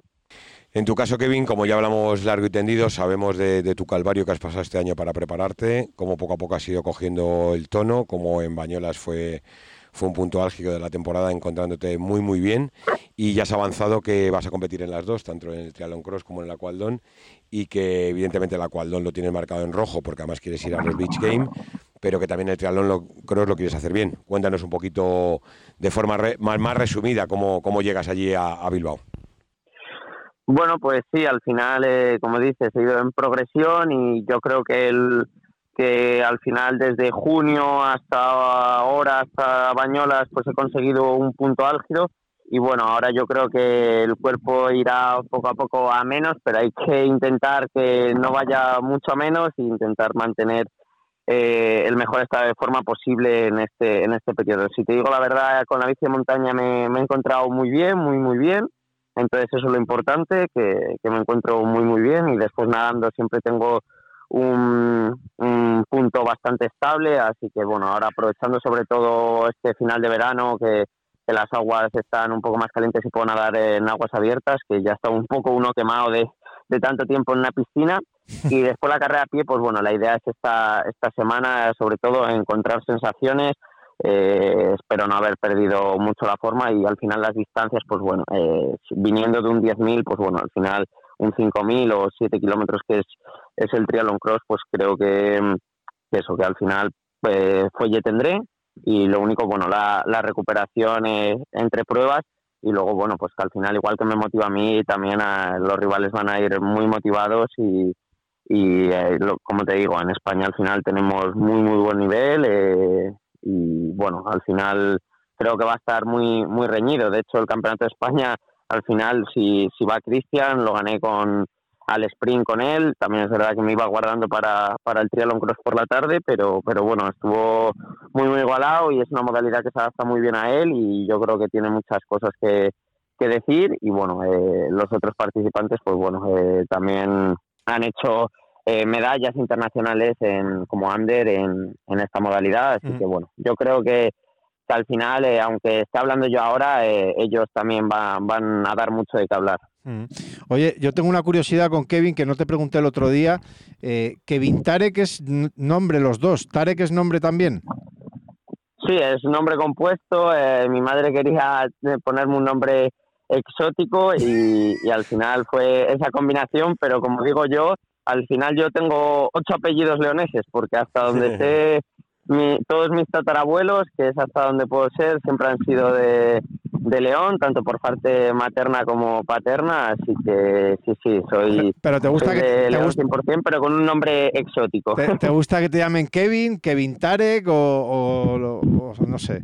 Porque yo siempre te digo eh, Kevin Tarek. Yo en las retransmisiones siempre, digo Kevin Tarek porque me, no sé, me gusta, pero no sé cómo si te gusta a ti, a lo mejor. Bueno, normalmente siempre me gustaba Kevin porque a veces cuando te decían Tarek en el colegio o algo así era como un poco eh, para vacilar y tal, pero bueno, eh, me gusta así, es Kevin Tarek. Porque no, no lleva no lleva acento y después también era gracioso que el primer mono que tuve en la selección española cuando lo hizo Benito de Torres puso una S de más, eh, viñuelas y se quedó ahí la gracia. Y, pero bueno, siempre y cuando se diga como anécdota graciosa y no como algo ofensivo, eh, la verdad que, no me parece mal. Al final no es como te llamen, sino el, el tono en el, en el que te lo dicen. No, por decirlo correctamente, o sea, es Tarek, vale, yo siempre digo Tarek, vale, pues es Tarek, a partir de ahora lo, diré, lo diré correctamente. Vale, era una curiosidad personal, ¿eh? Nada, Nada chicos. Tarek. Os vamos a ir, ir dejando porque, bueno, ya nos ha antes contado de récord Paula que estaba con la bici. Sí, que las hemos pillado los dos entrenando. Es que esta gente está todo el día entrenando. Lo único que me imagino que estaréis muy también, eh, pues eso, muy, iba a decir nerviosos, tensos, eh, con ganas de competir y del apoyo que vais a recibir del público de allí. Y los dos Mm, sois casi del norte, León está muy al norte de España también. Sabéis que allí las pruebas deportivas se viven diferente. Me imagino que contaréis con el calor de todo el mundo que estará detrás vuestro para conseguir un gran, resultado, ¿no? Las familias, ¿no? irán para allá, Paula.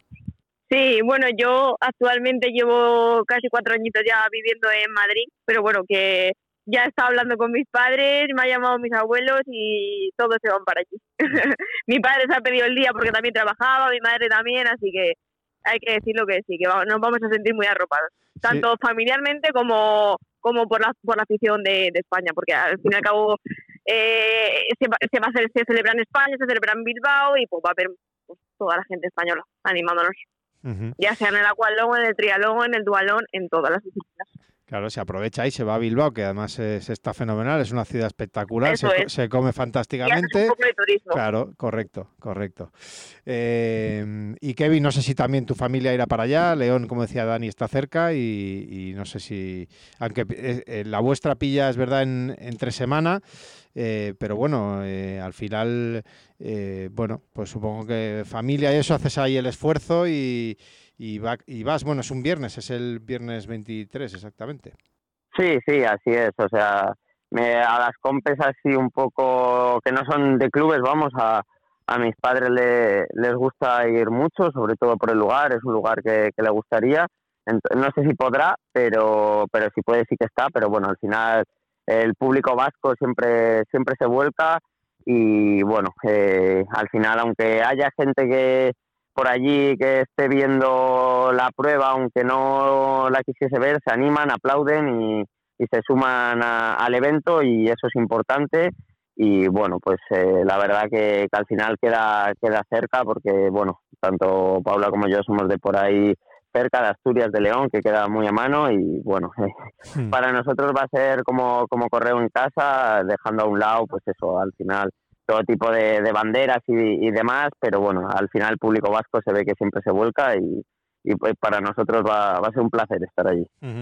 Pues eh, Paula, Kevin, eh, bueno, a todo, también al resto de, de españoles eh, y de españolas que van a competir en, en el acuatlón, eh, nada, que os deseamos lo mejor, que os vaya muy bien. Mucha suerte. Tú tranquila, Paula, que esto en cuanto te tires al agua ya se te dan los nervios. Se pasa todo. se pasa sí, todo, sí. efecti- efectivamente. Además, de verdad. Sí. Bueno, que seguro que va a salir muy bien, que, que eso, que os deseamos lo mejor y que muchísimas gracias por, por estar Gracias en este, este ratito con nosotros. Muchas gracias a vosotros. Muchas gracias. Es posible que nunca vuelvas a tener tan cerca la gran final de las series mundiales.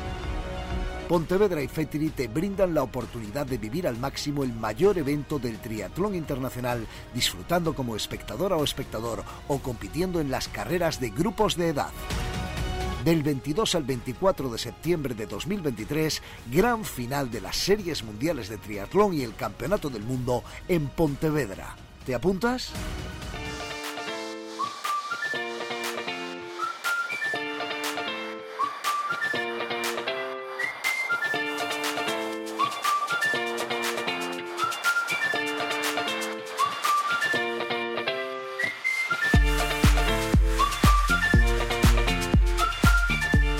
Bueno, y vamos con la última competición ya para cerrar eh, este podcast. En cuanto a los deportistas y a las competiciones se refiere, todavía nos queda el tema de los eh, directores, eh, pero la última prueba que se va a disputar por orden, que es como hemos ido, es el triatlón media distancia, una de las pruebas reinas de este multideporte de, de Bilbao y que además se va, se va a retransmitir por RTV Play.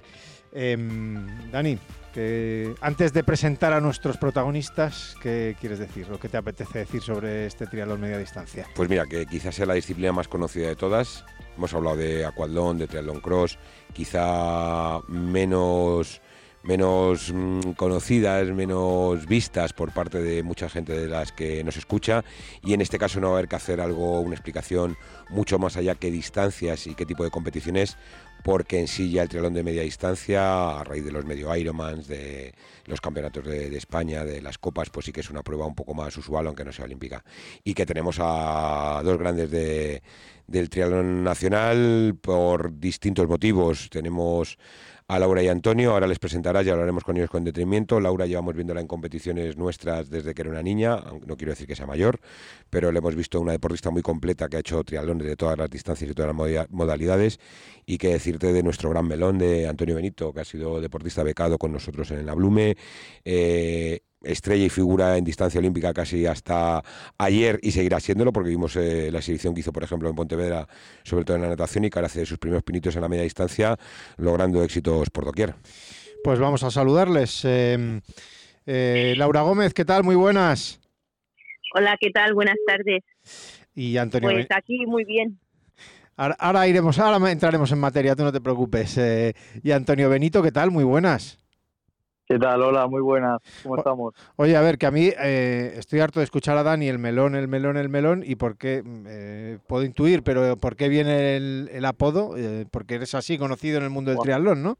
Eso fue cuando, como ha dicho Dani, pasé, estuve como siete años en el CAR, en la Blume, y nada, eh, creo que fue porque cuando, bueno, fue por esto, sí. Cuando entré, pues este verano o el verano anterior, pues bueno, mi padre tuvo, eh, mi padre es agricultor y este verano pues tuvo melones. Y Benito y el Kimi pues empezaron con la coña, eh, melones no sé qué, melones lo otro, tal, dice, coño, te vamos a llamar el melón. Y bueno, y pues nada, eh, me quedé por eso el, el melón, el melón, el melón y nada, y ya pues el melón, igual que, que David, pues el torero, pues yo me tocó el... Yo pensaba melón. que era por la pedazo de cabeza que tienes, que, que, que como eres un poco cabezón, pensaba que era por ahí por lo del melón. pero- Por eso lo he explicado, tío, porque la, la gente puede pensar eso, pero no es por lo otro. Ah, O- vale, quiero vale. pensar eso. Es bueno, bueno, bueno, pues mira, ves, yo no sabía, yo también iba por lo, por lo de Dani, pero eh, quería ser más prudente, pues, todavía no tengo como la confianza suficiente para... eh, y pues mira, está buena explicación, buena explicación. Eh, bueno, ¿cómo estáis? Eh, nada, queda ya muy poquito para el gran evento de, de este año, este europeo eh, multideporte, sobre todo para vuestra distancia. Eh, Laura, ¿tú cómo, cómo vas? ¿Cómo lo llevas? Eh, Ya has en- participado en eventos de este tipo, si estuviste en Ibiza en el Mundial Multideporte. te sí, pero ahí hizo mucho cross también. sí. Correcto, te gusta mucho la bici de montaña y lo sabemos, pero en esta ocasión va a ser otra cosa. Sí, la verdad es que, bueno, eh, también tenía las plazas para el DU y Free Cross, pero bueno, en todo no se puede estar y al final he priorizado.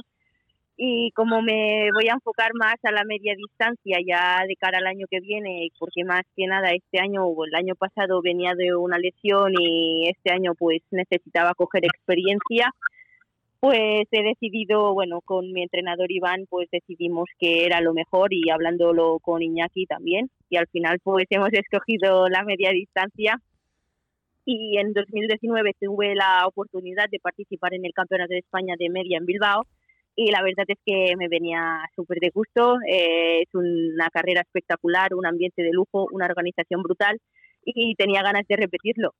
En tu caso, Antonio, es la- el paso es más o menos parecido. Tú has estado siempre en distancias más cortas, en distancia sprint, distancia olímpica, luchando por, por ese sueño de intentar llegar a unos juegos de competiciones internacionales del máximo nivel. Y este año has dado un- una pasada más de rosca y has alargado un poco las distancias. El paso natural, ¿no? Que se va haciendo con los años, ¿no? Que es ir a, a distancias más largas, ¿no?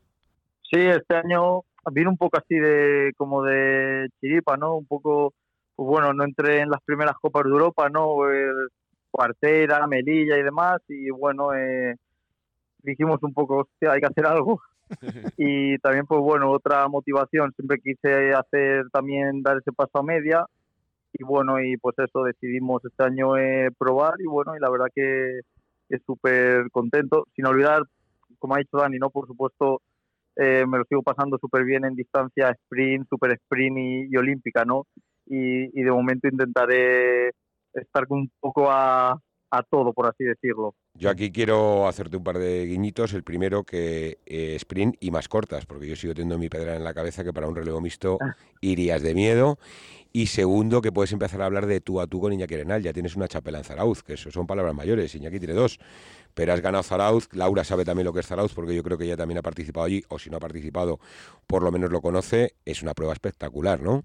Sí, la verdad que ya cuando hice el Campeonato de España coincidí con Laura en Pamplona, joder, ya la afición fue increíble y, y cuando estuve en Zarauz y, o sea, más todavía, ¿no? Eh, la afición vasca y yo creo que va a pasar igual en Bilbao, ¿no? Eh, eh, sale a las calles, se anima un montón y encima poder ganar, pues imagínate, ¿no? Y, sin esperármelo, ¿no? Que iba ahí un poco por, pues bueno, por, por seguir cogiendo experiencia, ¿no? Y a ver qué tal me encontraba y mira, la verdad que, que súper bien. Y Ya pensando ya en el año que viene para igualar a Iñaki.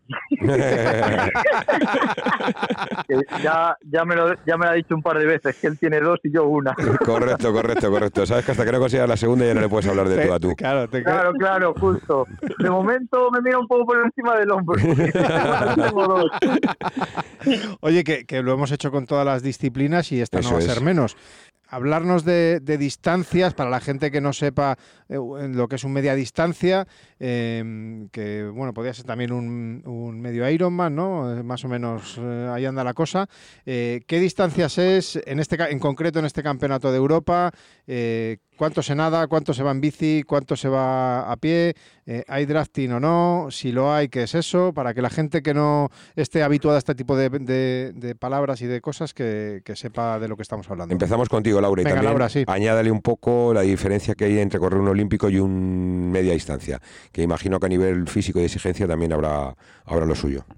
Bueno, pues al final un triatlón de media distancia es el triatlón que consiste en nadar 1,9 hacer 90 kilómetros en bici sin drafting, es decir, mm, tiene que haber una distancia de mínimo 12 metros y un adelantamiento en 15 segundos entre corredores y al final correr 21 kilómetros de carrera a pie, donde, bueno, pues cada vez el nivel es más alto, los ritmos se ve que ya son muy similares al olímpico, pero hay un papel fundamental que es, bueno, pues la suplementación y, lo que comes en carrera porque al final son carreras que se van a las cuatro horas más o menos, depende del circuito.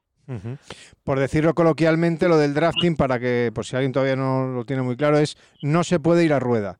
Así es. En, la bici. Eh, Antonio, en tu caso, bueno, igual que ha dicho Laura, imagino que tema de hidratación y estar entero debido a, esos 90 kilómetros de bici y luego los, los 20 de carrera a pie. Hay otro tema importante en la media distancia también que es el drafting. No sé si, si lo sabéis, si no os lo voy adelantando yo un poco como primicia. La ITU va a estrenar un sistema nuevo en contra del draft y nos va a poner un dispositivo a todos en la bicicleta, una especie de chip para hacer el seguimiento de toda la carrera a nivel test. No va a ser oficial, pero sí oficioso para intentar tener este tema del drafting controlado en las pruebas de media y larga distancia, que siempre son un problema.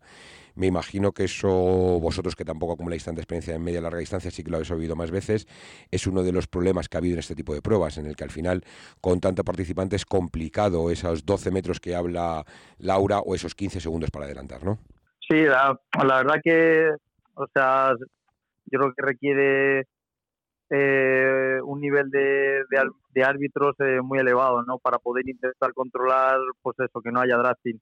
Eh, yo creo que, pues bueno, estoy con, o sea, creo que es una buena medida, ¿no? La que van a tomar. Creo que ya se comentó también un poco a raíz, ¿no? Del mundial de de larga distancia, ¿no? Que es verdad que fue un poquito de distancia más corta, ¿no? Que es verdad que, pues bueno, sé cómo y se ve en las imágenes, ¿no? Que es verdad que sí que hubo hubo drafting y además de un poco de manera exagerada, ¿no? Porque es verdad que tú en algún momento de la carrera, pues, cuando hay una bajada, a lo mejor viene una subida, pues te puedes echar encima de, del corredor de adelante, ¿no? Algo sin ser intencionado.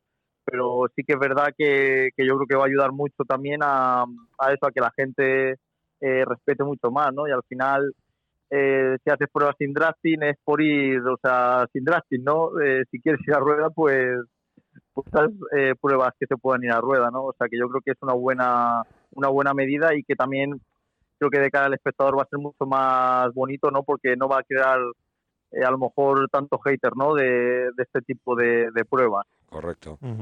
¿Tú cómo lo ves eso, Laura? Pues yo lo veo genial, la verdad. Eh, no tenía ni idea que en Bilbao se iba a hacer este, bueno, esta prueba, este test sí que vi el otro día por redes sociales ya algunas marcas que, bueno, el gadget este, y la verdad es que me pareció estupendo porque al final, bueno, eh, es lo que ha dicho Antonio, que estas carreras son, bueno, pues de respetar unas reglas, de ir más o menos de tú contra tú y sí que hay, pues, bueno, las referencias y las distancias, pero que al final si vas a menos de 12 metros eh, se nota y bueno, ya conocemos a grandes triatletas, sobre todo en media y larga distancia, que se están quejando porque, bueno, eh, sí que son carreras difíciles de controlar, pero al final eh, las diferencias a pie también se notan, no bajas con la misma frescura y yo lo veo muy bien, la verdad. Eh, hablando ya un poco de lo que vais a ofrecernos ambos dos en Bilbao, empezamos de nuevo por Laura. ¿Cómo vas a llegar allí? ¿Cuál sería tu prueba ideal? Eh, sabemos que eres una gran nadadora, la verdad es que eres completa en los tres segmentos. Quizá la bici también te puede defender muy bien. ¿Dónde te sientes tú más cómoda y cómo sería la carrera perfecta para ti? Eh, déjame, que, déjame que recuerde antes a los españoles que van a participar, como hemos hecho en las otras pruebas. En cuanto a las chicas, Elene Alberdi, Laura y Judith de Corachán en, la, en las pruebas. Bueno, aquí no hay en este caso sub-23, eh, es solamente élite y, bueno, pues esas son las, las tres chicas que nos van a, representar. Y ahora cuéntanos, eh, Laura, eh, con qué sensaciones llegas y un poco lo que ha dicho, lo que ha contado Dani, lo que te ha preguntado Dani, vamos. Pues la verdad es que llego muy bien. Em, después del Campeonato de España donde logré la plaza, em, sí que hice un clic porque venía de una lesión y incrementé ya la carga, las intensidades y las he ido tolerando muy bien. He hecho unos volúmenes muy buenos, un entreno, unos entrenos muy buenos de buenos ritmos. Sí que pues a veces me falta ese plus corriendo que aún no he tenido las sensaciones, eh, los ritmos que me gustaría tener en competición y que puedo tener en competición, pero estamos trabajando con Iván, con mi entrenador, eh, para sacarlo y llego, llego a Bilbao con muy buena faena y espero poderlo sacar y demostrarlo. La verdad es que eh, yo en el circuito que mejor me siento quizás es la bici, pero no hay que olvidar que yo vengo del correr, todo que no he podido plasmar, pues mis características sé que van a llegar algún día, pero me siento que soy una chica muy completa y que me defiendo bastante bien en todos los segmentos. Eh, Antonio, tú en bueno el caso de los chicos recuerdo que aparte de Antonio está también Emilio, Emilio Aguayo y Albert, Albert Moreno y un poco pues cuéntanos también tus, tus sensaciones. Eh, eh, cómo llegas y, cómo te ves. Eh, pues bien, la verdad que, bien, ¿no? es verdad que después de, pues bueno, del 73 de Gales eh, me costó mucho recuperar e incluso yo creo que a Bañolas, por ejemplo, no llegué todo lo bien que, me hubiera gustado, pero bueno, a, partir de, de Bañolas, ¿no? De la semana ya pasada, pues había un mes para preparar bien Bilbao y ya pues totalmente centrado en trabajar, eh, pues bueno, un poco como Laura, esas distancias, ¿no? Y, y un poco eh, ritmos un pelín más lentos, ¿no? Que los que estoy acostumbrados, acostumbrado y, distancias un pelín más largas, ¿no? Así que yo creo que, que, bueno, que si no hay ningún problema de aquí a, dos semanas que quedan, la verdad que, que bien. Y un vistazo al circuito y la verdad que, que me tiene buena pinta, ¿no? Un poco así con dos, creo que tienen bici un par de subidas Así que la verdad que en ese sentido bastante guay. Y de ir de menos a más, o sea, es verdad que estás nadando, nos dejaste a todos en Pontevedra siendo el primero en salir del agua los españoles alucinados. No sé si te equivocaste o porque era Río y te lo tenías conocido. una boya. Eso es. O te saltaste una bollita. Pero la, la, la, idea es, es, ir a por todo desde el inicio o tienes más pensado reservar un poquito de cara a la carrera a pie que quizás donde puede ser un poquito más diferenciador. Sí, y un poco contar también, de, si sabéis, un poco de vuestros rivales, de si, habéis visto ya la lista, si os preocupa alguien en concreto, en fin.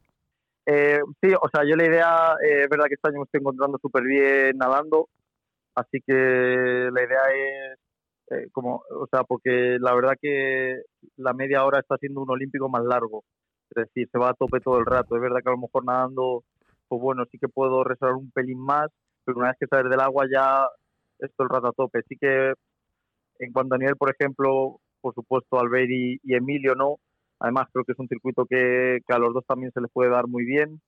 Y bueno, sé que está el belga de Kaiser, que lo, lo controlo por, porque bueno, eh, viene también, está, es el primer año que está, bueno, primero segundo que está haciendo media, ¿no? Y viene de la ITU y sé que es un buen nadador, ganó el 73 de Marbella, así que pues bueno, yo creo que intentar estar ahí con él desde el principio y a lo mejor a ver si nos pudiéramos, entre comillas, escapar ¿no? un poco y, hacer carrera juntos por delante. Pero bueno, eh, si algo he aprendido con la media, que puedes tener una estrategia o cualquier historia, pero bueno, luego la carrera da, da mil vueltas, ¿no? Pero bueno, sí que es un poco lo que has comentado. Eh, yo tengo que aprovechar de eh, la carrera a pie, ¿no? Que es un poco mi, mi fuerte, donde este año estoy consiguiendo eh, marcar la diferencia y pues bueno, bajar, intentar bajarme lo más fresco posible.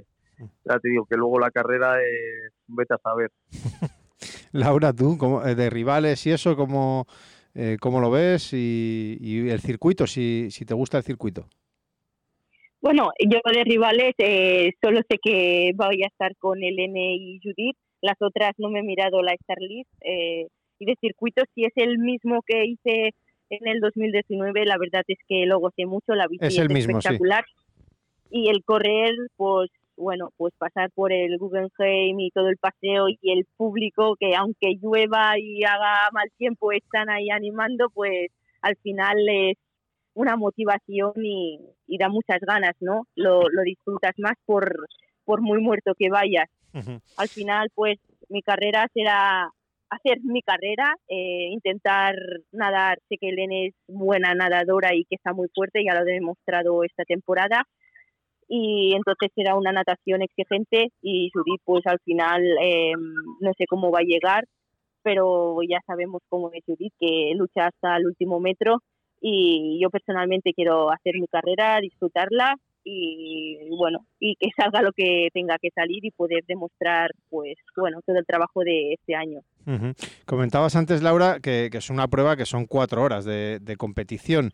Y, antes de, empezar la, entrevista, eh, hablando un poco la previa con, eh, Laura y con, y con, Antonio, nos decía Laura el tema de, la alimentación. Y me gustaría que hablarais también de esto, porque creo que es una, una cosa súper importante eh, en, en, las pruebas de media, larga distancia, el saber alimentarte bien, en qué momento te tienes que alimentar, qué tienes que tomar, que no te siente nada mal porque si no te vas al traste con, con, con la prueba. Sí, porque eh, asimiles lo que comas. exacto, lo que exacto. Y eso nos decía Laura antes de, empezar la entrevista y por eso lo quiero eh, sacar aquí, em, eh, que estaba también como aprendiendo, ¿no? A, qué, cuándo hay que hidratarse, con qué, en qué momento, que eso no, está, no es fácil tampoco, medir esas cosas, ¿no?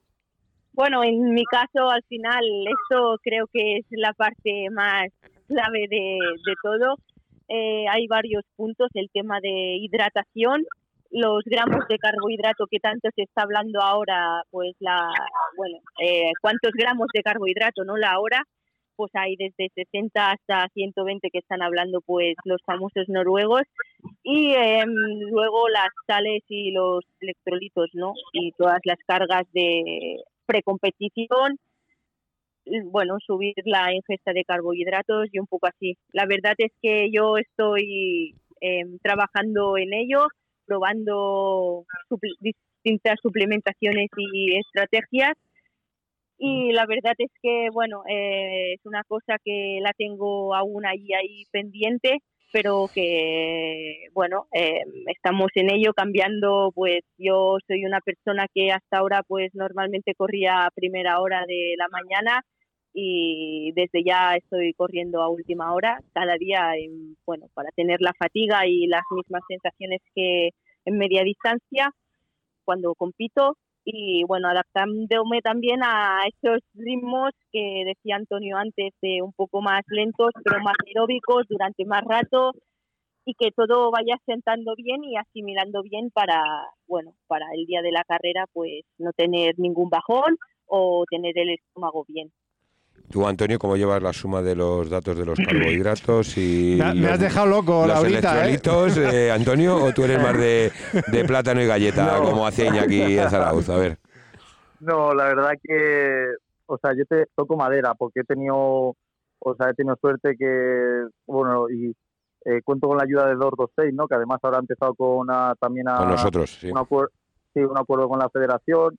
Y yo la verdad que digo que toco madera porque quitando Pamplona, que sí que me dieron calambres, eh, desde que empecé después de Pamplona con 226, eh, probando sus productos, entrenando y todo, la verdad que me, ha adaptado muy bien a, a, comer ¿no? durante, durante la carrera. Es verdad que luego, eh, depende del ritmo que lleves en carrera, pues es más fácil o más difícil eh, comer, ¿no? Pero la verdad que en ese sentido me ha adaptado bien no llego ni mucho menos a, como dice Laura, a los 120 carbohidratos de, de los noruegos, porque eso es un plato de pasta a la hora. es, imposible, ¿no? Pero bueno, es verdad que también yo creo que carrera a carrera vas aprendiendo, ¿no? Eh, pues bueno, eh, a, lo mejor a mí me gusta mucho disolver los geles en, un bidón en lugar de tomármelo directamente, eh, directamente que me, me sientan mejor. Luego, por ejemplo, si hace más calor intento tomar eh, más capsular de, sales. Y bueno, vamos a haciendo, intentando encontrar esa fórmula incluso durante la carrera, ¿no? De decir, pues bueno, eh, eh, tengo que tomar esto porque llevo el estómago bien, pero bueno, también ajustando para llegar a meta, ¿no? Porque en la media a lo mejor vas bien, tomas un gel y de repente te sienta mal el estómago y tienes que parar a, a, hacer tus necesidades o lo que sea, ¿no? Correcto, Así que está ahí un poco haciendo así malabares, ¿no? Entre comillas. Mm. Pero sí, pero la verdad que, que es algo que, pues bueno, me ha estado, entre comillas, bastante bastante bien y espero que siga siendo así. Es un mundillo este, Seguro ¿eh? que sí. Es un Total. mundillo. La última por mi parte, que yo creo que vamos a ir terminando. eh, tendremos el Mundial de Multideporte en Ibiza en el mes de mayo. Me imagino, Laura, que será una de las de las em, fechas en rojo marcadas de cara a la temporada que viene. Pero hasta llegar allí, ¿qué tienes pensado hasta que acabe la temporada? Y por tu parte, Antonio, si has hablado con Iñaki, ¿te ha hecho hueco en algún distancia olímpica, distancia sprint o... o- Ya está metiéndole- Toca, toca sí. llamar al jefe para Sí. que te dé alguna oportunidad más. Tienes derecho a no contestar, ¿eh? Contadme los dos los que habrá después de Bilbao. Pues mira, yo tengo marcado Bilbao en rojo y la verdad es que no tengo pensado nada más. Sí que sé que hay algunos 70.3 como Cascais, eh, no sé si Venecia, también está Challenge Peguera, eh, o la Copa de España de Ibiza. Sé que están ahí, pero no he decidido nada aún. Eh, lo tengo que acabar de mirar un poco. Sí que me gustaría acabar con otro para coger más experiencia y al final, bueno, eh, parezca, parezca que llevo mucho en la media distancia, pero bueno, hice el 2019 Bilbao y luego estuve un año así bastante lesionada y ahora este año sí que me ha, entre que me ha costado y bueno, las cuatro carreritas que he podido hacer, pues me falta experiencia y quiero sumar este año y el año que viene pues eh, seguir enfocada así. Y para Ibiza pues me gustaría ganarme también la plaza para el, M, el de media si pudiese ser y creo que en el de triatlón cross eh, como hice campeona de España eh, si no va mal pues creo que me tocaría pero no sé me gustaría estar porque cuando hice el europeo eh, lo disfruté mucho la verdad es que el Fuiste plata, cross ¿no? Fuiste plata, si no recuerdo mal. Sí, el circuito fue espectacular, el sitio, bueno, como es época baja, pues era la mejor época Sí. y tengo un muy buen recuerdo. Antonio, en tu caso, ¿has cumplido criterios para ir a algún sitio más? En tema de distancia olímpica, distancia sprint, ¿tienes alguna idea o qué te esperas hasta final de temporada? Pues la idea es, después de Bilbao, intentar hacer eh, Cascais, el 73 de Cascais. Y dependiendo ya cómo las fuerzas, eh, como estén, La fuerza te Eh, acompañe. Ah, sí, a principios de año sí que igual no hago un mítico parón a lo mejor de dos, tres semanas, eh, descanso un pelín menos y arranco o sigo temporada entre comillas en el 73 de Pucón, en Chile. Hemos tenido ahí en Lugo, bueno, la selección chilena, y hemos hecho buenas migas, así que igual eh, vamos allí a Chile y la idea pues eh, es empezar en Cuarteira.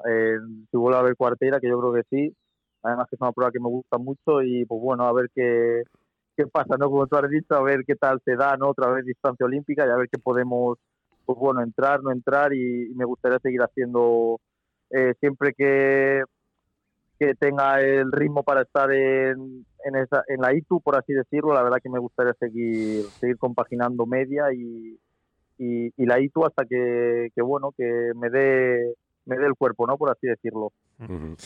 Pues nada, chicos, muchísimas gracias, eh, eh, Antonio Benito, Laura Gómez, eh, que tengáis mucha suerte, que os vaya muy bien, que rematéis una gran preparación eh, y que nada, que nos vemos en, en Bilbao y, y dándolo todo, como eso no me cabe ninguna duda que lo vais a hacer, darlo todo y, y que salga el mejor resultado posible. Así es, muchas gracias a los dos, chicos, estaremos allí con vosotros.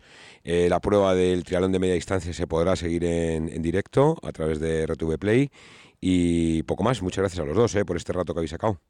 Muchas gracias a todos, ha sido un placer y me gustaría a mí mandar un pequeño, bueno, recuerdo para Fernando Zorrilla que tuve un grave accidente. Espero que esté, bueno, eh, avanzando en su recuperación y que muchos ánimos. Me hubiese gustado compartir selección co- con él, pero que seguramente tendrá otra oportunidad en breve cuando salga de esta. Bonito detalle, Laura. Hacemos Detallazo, extensivo Laura. tu abrazo eh, por nuestra parte también a Fernando y, y bueno, pues le deseamos la mejor recuperación posible y, y que le veamos cuanto antes otra vez dando guerra por ahí. Pues nada, muchas Un gracias. placer. Gracias, chicos. Gracias. Este mes de septiembre, toda la atención del triatlón internacional mira a Bilbao, Vizcaya. Disfruta con los campeonatos de Europa de triatlón media distancia y aquabike, duatlón, aquatlón, triatlón cross y duatlón cross en entornos increíbles de Euskadi. Campeonato de Europa Multideporte Bilbao Vizcaya 2022. FETRI. Somos triatlón.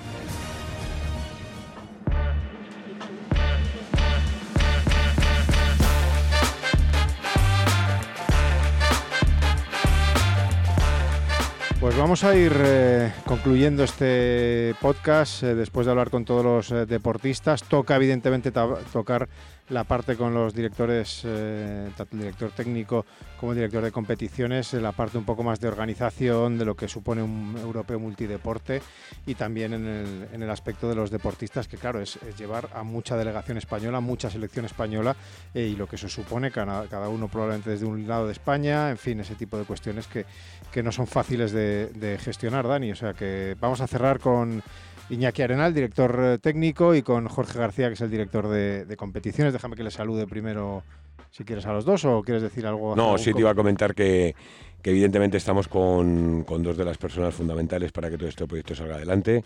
Principalmente Jorge García, porque ha llevado toda la parte previa a la competición, de buscar la sede, de hablar con instituciones de a un año y medio vista, bueno, ahora te lo contará el mejor, época post-COVID con todo lo que suponía y tener 3.000 deportistas allí. Y por otra parte, una vez que está todo esto lanzado, la parte de Iñaki, de criterios de selección, ten en cuenta que ahí tendremos élite, junior, sub-23 para triatlón, más toda la parte de grupos de edad y evidentemente con un peso muy importante también eh, a la hora de, poder llevar a cabo este, este proyecto. Eh, Iñaki Arenal, ¿qué tal? Muy buenas. Muy buenas. Aquí estamos. Hay que decir, como dice Dani Márquez, ¿no? Egunon, Arrachaldeón, Gabón. Como se puede ir a cualquier hora. Efectivamente, muy bien, muy bien dicho. ¿Cómo se nota que escucha que es de Bilbao y, cómo, que nos escucha, efectivamente. Eh, Jorge García, ¿qué tal? Muy buenas. Muy buenas, Fibe, ¿qué tal estamos? Pues eh, muy bien. Aquí la verdad es que hablando de, un, de, una competición, la verdad que eh, que afortunadamente estamos eh, viendo últimos, estos últimos años mucho en España, ya se hizo en Ibiza, ahora aquí el año que viene otra vez en, Ibiza, eh, en Pontevedra, en fin, que, eso fue mundial. No sé qué, qué, es lo más difícil, Jorge, no sé si fue encontrar una buena sede eh, como bien decía Dani, en esa época post-COVID, que toda la incertidumbre y que no estaba muy claro eh, para dónde iba a, tirar todo, eh, o el organizar a tantos países, tantos deportistas, familiares, hoteles, a buscar todo Esa, toda esa infraestructura que tiene que ser tela marinera, ¿no? Es complicado y, y bueno, eh, era complicado antes de la pandemia, quizás ahora es más complicado porque, bueno, hay cosas que han cambiado para, no sé si para mal o para bien, pero la, nuestra forma de comportarnos, nuestra forma de actuar, nuestra forma de trabajar, la sociedad ha cambiado eh, después de la pandemia, ¿no? Eh, y no, no, no es fácil, ¿no? Y no es fácil también en un escenario donde, donde existe una, una incertidumbre en cuanto a la participación en, en eventos en general. O sea, yo creo que creemos que las tendencias están cambiando, eh, al menos este año, ojalá reviertan el año que viene, y aunque nosotros no, o sea, digamos que a nivel de deporte no estamos sufriendo, pero sí que hay movimientos alrededor del deporte que, bueno, que hay que, hay que pisar con, con mucha con mucha con mucha fortaleza no porque porque no es no es fácil y cada vez todo se, se complica más. La queramos o no la pandemia nos llevó a, a todos a toda la sociedad a unos niveles de seguridad extremos y hay cosas que se han quedado y que nos tenemos que adaptar a ellas, ¿no? Y, bueno, eso obliga a trabajar de, de, una manera totalmente diferente. En esta línea, Jorge, un poco como hemos hecho con los deportistas, que ha sido un podcast bastante didáctico también, hablando de cada disciplina, de qué es el aquatlón, qué es el triatlón cross, de dónde viene, un poquito para que la gente lo tenga en cuenta, como director de competiciones y como, bueno, que es cabeza pensante y un poco el, el brazo ideador y luego ejecutor de todo este proyecto, ¿qué hay detrás de este proyecto? O sea, para que la gente se haga una idea, ¿cuánto tiempo lleva trabajando llevamos trabajando en, el Campeonato de Europa Multideporte de Bilbao? Hablamos de dos años, tres años. ¿Cómo son los pasos a seguir, sin entrar tampoco en mucho detalle? Pero ¿cuál es toda esa parte de trabajo detrás que no se ve, que el deportista cuando llega y coge el dorsal y se apunta, no es consciente de todo lo que ha detrás y desde cuánto tiempo llevamos con esto?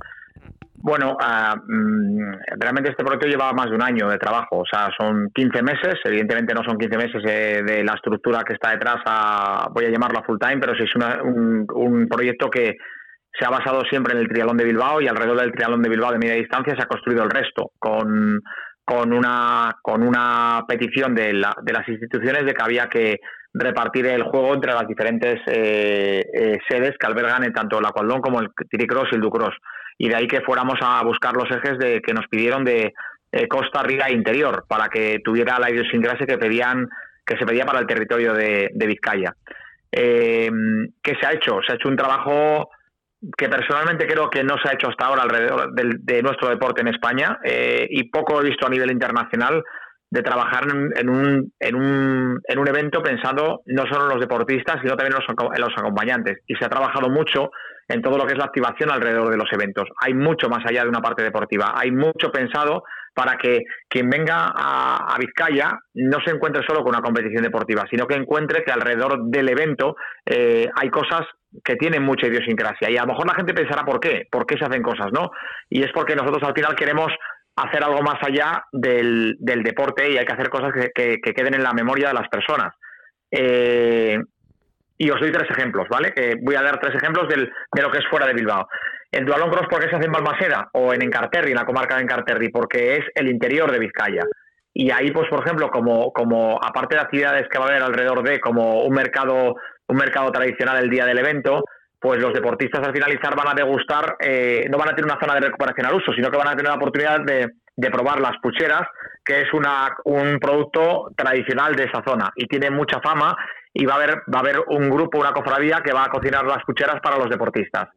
O nos vamos a Bermeo, al, a Bermeo Urdaibai, que es la costa, donde pues es uno de los puertos pesqueros más bonitos del norte de España y donde va a haber un mercado de, un, perdón, una ¿cómo definirlo? una feria de gastronomía, una feria gastronómica donde que se va a montar varios días y donde los deportistas al finalizar la competición van a tener la oportunidad de, degustar eh, producto típico donde lo más tradicional en Bermeo es el atún, es el bonito. Entonces se, ha pensado mucho en esa dirección, ¿no? Eh, y cuando nos vamos a Portugalete Gecho o Gecho Portugalete, y aquí está Iñaki, que, que ha sido uno de los que ha dado en la ría para, para, hacer, para hacer ese reto con la, con la trainera, mm. pues bueno, lo fácil es hacer, lo fácil es hacer, um, ¿cómo diré yo? Lo fácil es hacer un acuario normal y corriente, pero no podemos hacer un acuario normal y corriente. Si en Ibiza corrimos con la puesta de sol eh, en el Campeonato de Europa de Aqualón del 18, en el café, eh, pasando por la zona de la puesta de sol de Ibiza alrededor del Café del Mar, pues aquí, como el evento se hacía entre Guecho y Portugalete, pues solo se podía hacer una cosa, que era nadar la ría y pasar por debajo del puente Vizcaya, que es patrimonio de la humanidad. Eh, y al final se juega entre las dos sedes que los deportistas pueden pensar, joder, ¿qué coñazos son estos que nos mandan cruzar el puente para atrás y para adelante? Bueno, pues cruzar el puente Vizcaya es una experiencia para quien no lo ha cruzado nunca, porque ese puente que está ahí es un, es un elemento, es un elemento de patrimonio de la humanidad. No, no estamos hablando de, de, cualquier cosa, ¿no? Mm. Y, y cómo se nada e Iñaki me lo puede corroborar mejor que yo, que al final es de es el, el, lugareño, ¿no? Eh, pues cómo, cómo se nada, cómo se puede nadar en esa ría y cómo se puede seguir la natación en esa ría, desde tanto desde derecho como Portugalete, en pocos sitios se puede hacer. Mm. O cruzar el puente, en un momento determinado, un espectador que cruce el puente y que esté cruzando el puente, el puente colgante, en el, transporte, en el transportador y que vea a los deportistas nadar por debajo. Eso es una experiencia que para mí no tiene, no tiene precio, entre comillas. Mm. Eh, Iñaki, ya que vamos, te lo ha puesto a huevo Jorge, ¿cómo es para un, un, no nacido en Bilbao y, poder nadar en la ría y cruzar ese puente?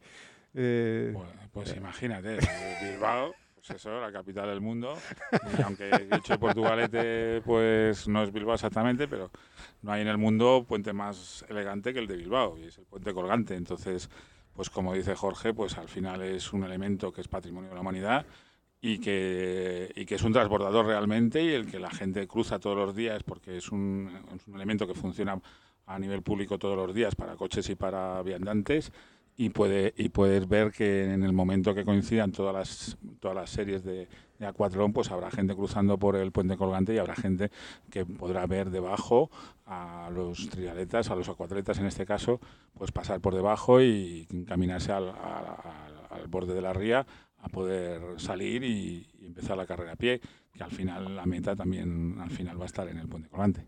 Y lo bueno, el apunte histórico, para todos aquellos que nos estáis escuchando y que queréis investigar un poco más, es que este famoso puente Patrimonio de la Humanidad que están comentando Jorge Iñaki está diseñado por el mismo arquitecto que diseñó la Torre Eiffel. Entonces veremos que tiene muchas reminiscencias de la propia Torre Eiffel.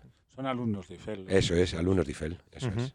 Eh, ¿Y cómo fue, aquella, ya que lo ha, que lo ha mencionado Jorge, eh, nadar contra una trainera? Eh, que el, el, principio bien, ¿no? Luego ya, claro, no, la trainera, claro, va, va, mucho más rápido, obviamente. Tengo reconocer que las chavalas fueron muy majas, ¿sí? entonces saltar ahí a la competición al comienzo ya les dije, poner cara de esfuerzo, poner cara de velocidad, pero ir despacio. Entonces me dejaron cuatro brazadas de margen y, y, luego ya me pasaron por encima. Jorge, retomamos un poco contigo porque ya hemos hecho el repaso de todas las disciplinas con los deportistas, pero para que nos hagas tú una foto de lo que nos vamos a encontrar allí, puedes hacer un pequeño repaso de la agenda, de los días de, competición, de la sede donde es la competición, para que todos puedan tener un poco claro cómo va a ser esa semana, 10 días que vamos a tener en, en Bilbao Vizcaya. Bueno, pues empezamos el sábado con el Dualón Sprint por la mañana eh, en, el entorno del Museo Marítimo de Bilbao y un circuito que se inicia parcialmente, se, se va hacia, hacia Archanda, la subida Archanda, eh, con un circuito de, para los grupos de hace sprint de una vuelta de 20 kilómetros en la, en la bici y la carrera a pie es toda el, el, la vertiente de la ría del lado del Guggenheim, con lo cual se pasa permanentemente al lado del Guggenheim. Y la meta la meta en el, en el, en el Arenal de Bilbao con la vista al Teatro Arriaga. O sea, mejor escenario imposible. Sí. Y luego por la tarde son junior masculino y femenino y élite masculino y femenino en cuatro carreras independientes, donde toda la carrera se centra en el Arenal de Bilbao. La carrera a pie y la bici van a, salen del, de la misma meta donde mirando al Teatro Arriaga y se va hacia el campo volantín y pasando por delante del ayuntamiento y se vuelve para cruzar el puente del ayuntamiento ir al otro lado de la ría y volver a bordear el, el, Parque del Arenal. Cuatro carreras sprint que, bueno, pues para mí el diseño, en el, eh, o sea, tener el lujo de poder ir al centro histórico de Bilbao, eh, bueno, pues realmente es para, para, para dar las gracias, ¿no? No se puede conceptualizar de otra manera.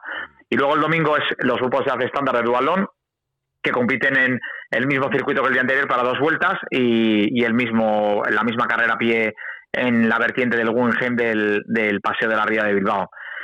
De ahí nos vamos al martes 20, que, es el Dualon Cross, como decía antes, en Balmaseda, eh, un circuito un circuito súper súper para mí lo ha diseñado la gente de, de Balmaseda que organizan carreras de trail y de BTT es, esa zona es una de las zonas del paraíso de la, del trail y del, y del BTT y para mí los circuitos son súper bonitos son unos circuitos que que bueno que marcarán un poco a la gente y, y la verdad es que el marco de Balmaseda, una ciudad, una ciudad medieval, es súper súper bonito. Sí, el puente medieval eh, es espectacular. El puente medieval, la zona donde está la zona de transición, la meta en, el, en la plaza del ayuntamiento, bueno, va a quedar muy muy bonito. Y luego el, ahí nos vamos a Bermeo, que ya lo comenté anteriormente, también con, con la natación en el puerto de Bermeo, eh, un circuito de una o dos vueltas de ciclismo de BTT ese es un circuito, bueno, no es tan duro como el de como el de Balmaseda, es un poquito más suavecito y la carrera a pie que va toda por la costa de Bermeo hacia hacia el norte y, y bueno, también pues bueno, tiene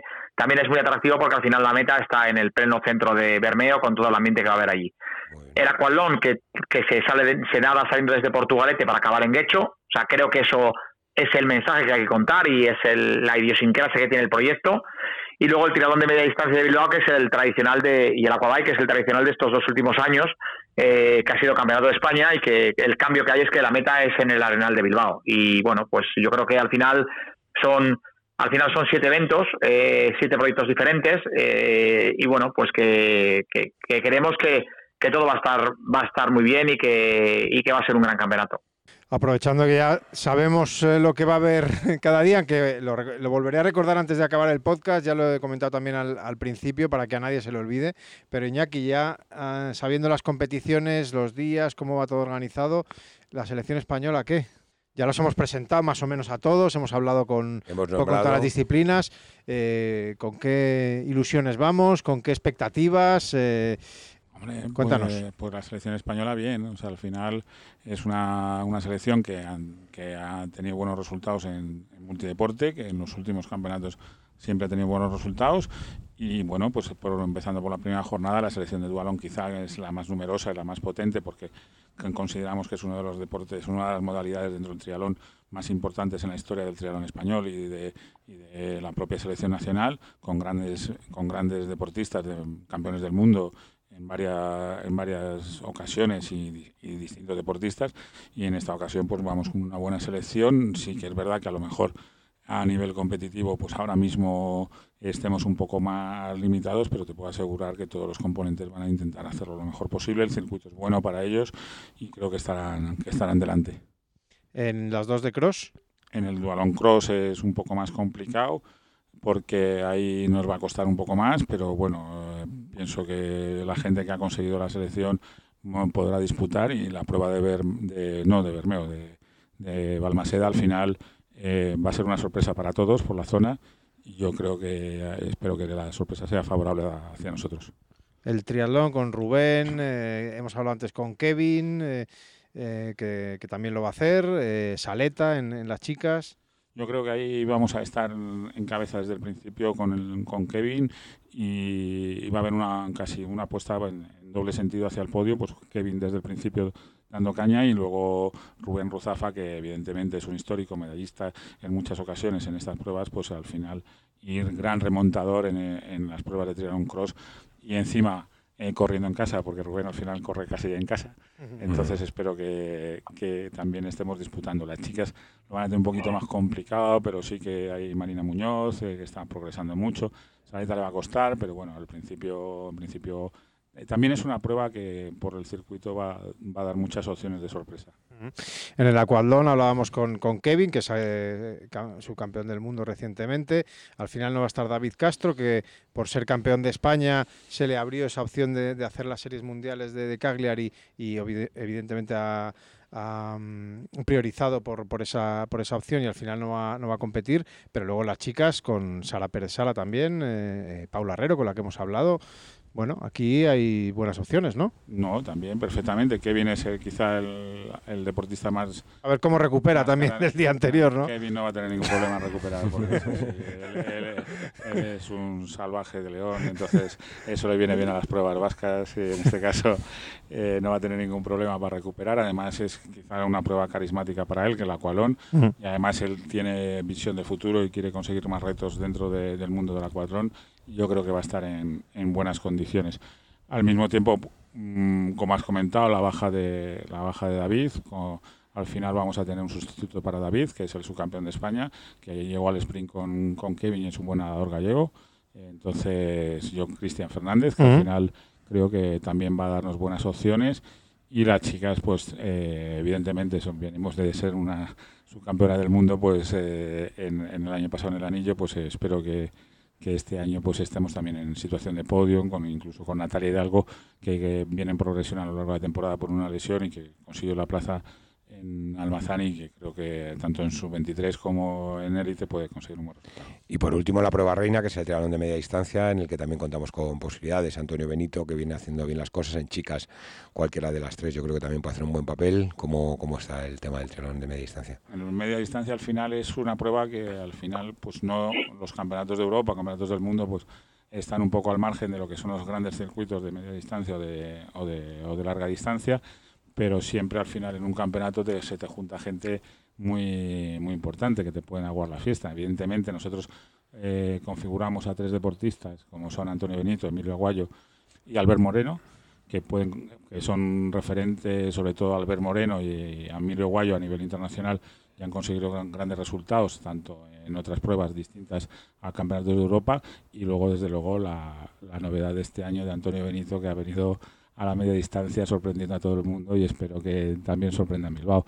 Evidentemente en chicas pues parece siempre que somos un poco más débiles, pero eh, Elena Alberdi, que al final es de casa y además es de casa a casa, tiene que, tiene que demostrar que la que controla y la que domina es ella y creo que estará en condiciones de poder disputar a las extranjeras que estén en línea de salida.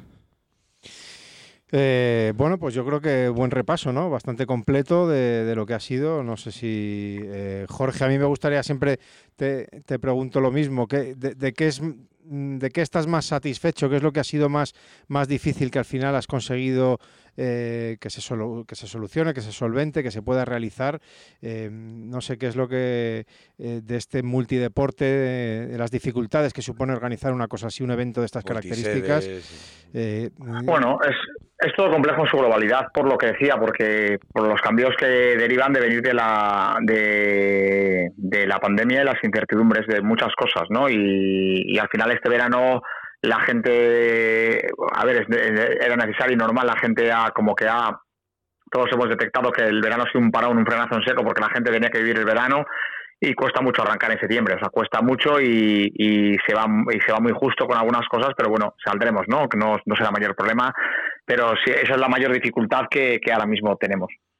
A, nivel de números, Jorge, ¿cuántos participantes tendremos? Así que a la gente le gusta saber mm, cuántos. Estamos por encima, sí, estaremos por encima de 2.900. Eh, para que la gente se haga una idea, Ibiza 2018 tuvo 2.700 el multideporte con lo cual estamos en números por, un poco por encima de las, de las previsiones conservadoras y eso ya es un éxito, como decía antes, considerando que, bueno que, estamos hablando de, posiblemente el evento de, de, triatlón de mayor participación en España en este año, eh, fuera de los de alguno de los Ironman que ya de por sí tiene la participación que arrastra, ¿no? Entonces eso ya de por sí habla de la, de la magnitud y la dimensión del evento.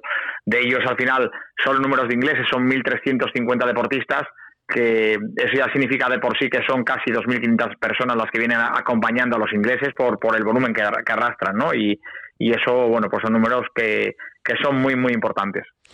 Bueno, pues después lo que nos dice Jorge, todo ya está preparado para que Iñaki llegue. O sea, ya hemos hecho el trabajo arduo, el difícil, el complicado, y ahora llega ya Iñaki con la selección tranquilamente y a recoger frutos, Iñaki.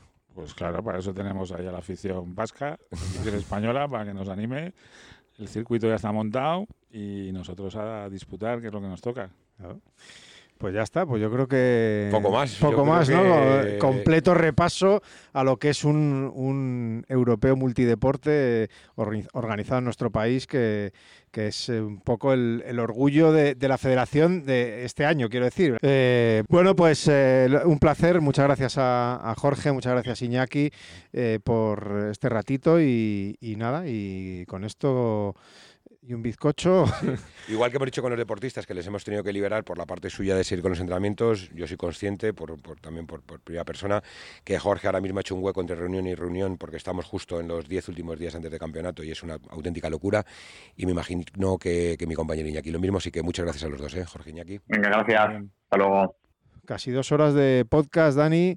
Esto sí que es triatlón en vena, pero bien, ¿eh? Me acuerdo que cuando hablábamos de que teníamos que hacer un especial Bilbao-Vizcaya, Decimos, bueno, intentamos en media horita, en una horita, y como nos pasa con los de, con los mensuales, pero al final es muy difícil. Eran ya te enredas, te enredas. Y... Con cuatro deportes intentamos aglutinar el cross en un solo bloque y no también meter el dualón, porque si no se nos iba ya a muchísimo más tiempo. Y lo que tú dices, casi dos horas al final. Pero bueno, yo creo que al final hemos conseguido hacer una foto global bastante interesante de todo lo que es el evento. La parte organizativa con Jorge García, como hemos visto en la última parte. Toda la parte deportiva con los propios protagonistas y con el director técnico, que es el que se ha encargado de hacer toda, toda la selección poner los criterios y aglutinar a todos esos deportistas élite, sub-23, junior, más los paratriatletas y grupos de edad que van por su cuenta y que mm. también estarán allí. Y bueno, pues nos queda solamente disfrutar de las Disfrutar y animar a todo el mundo que, se quiera acercar eh, desde el viernes 16, ceremonia de inauguración, y, a partir del sábado 17 de, septiembre empiezan las competiciones. Eh, yo pego el repaso muy rápido. Sábado 17, duatlón. Eh, domingo 18, duatlón grupos de edad. Martes 20, duatlón cross. Mm, jueves 22, triatlón cross viernes 23 acuatlón, sábado 24 triatlón media distancia y domingo 25 pues un poco el colofón, ¿no? Y creo que hay la entrega de medallas de, todos los y de fiesta, bueno, de el sábado por la noche se suele hacer mm. un poco esa de fiesta de despedida y el domingo por la mañana pasas a hacer la, entrega de premios. Destacar también que tendremos eh, seguimiento streaming de las dos competiciones más potentes, el duatlón y el triatlón de media distancia los dos fines de semana, el primero y el último, que será por Radio Televisión Española, por RTV Play, a través de la aplicación de, Teledeporte en Internet, y que del resto de competiciones, pues como hacemos habitualmente, tendremos crónica en nuestra página web, vídeos con highlight en redes sociales, eh, resultados en redes sociales, etcétera, etcétera. Pues eh, esto ha sido un especial. En un par de semanas tenemos otro, tenemos el del mes, el del mes de septiembre, que haremos, pues eh, obviamente un repaso de lo que ha sido, lo que va a ser este este multideporte y alguna cosa más, la Copa del Mundo de Valencia. Eh, bueno, pues hay alguna cosita más que, que en un par de semanas os contamos en el podcast mensual el, normal, digamos, porque este ha sido un especial eh, de, todos los meses. Pues gracias Daniel Márquez por este buen atracón que nos hemos dado, eh. encantado de la vida, eh. yo me lo he pasado fenomenal y, ha sido muy divertido conocer a nuestros deportistas, saber un poco cómo va a ser este multideporte y, y nada, ya solo, como decías tú, toca disfrutarlo. Así es, muchas gracias a ti, Pipe, como siempre. Gracias a todos los que nos escucháis, cada vez somos más. Seguimos abiertos a todo tipo de sugerencias para próximos programas. Y en esta ocasión, Agur. Agur, efectivamente.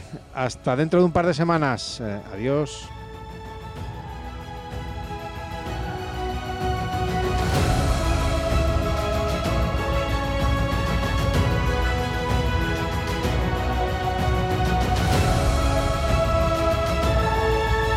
Triatlón con mayúsculas, el podcast de la FETRI.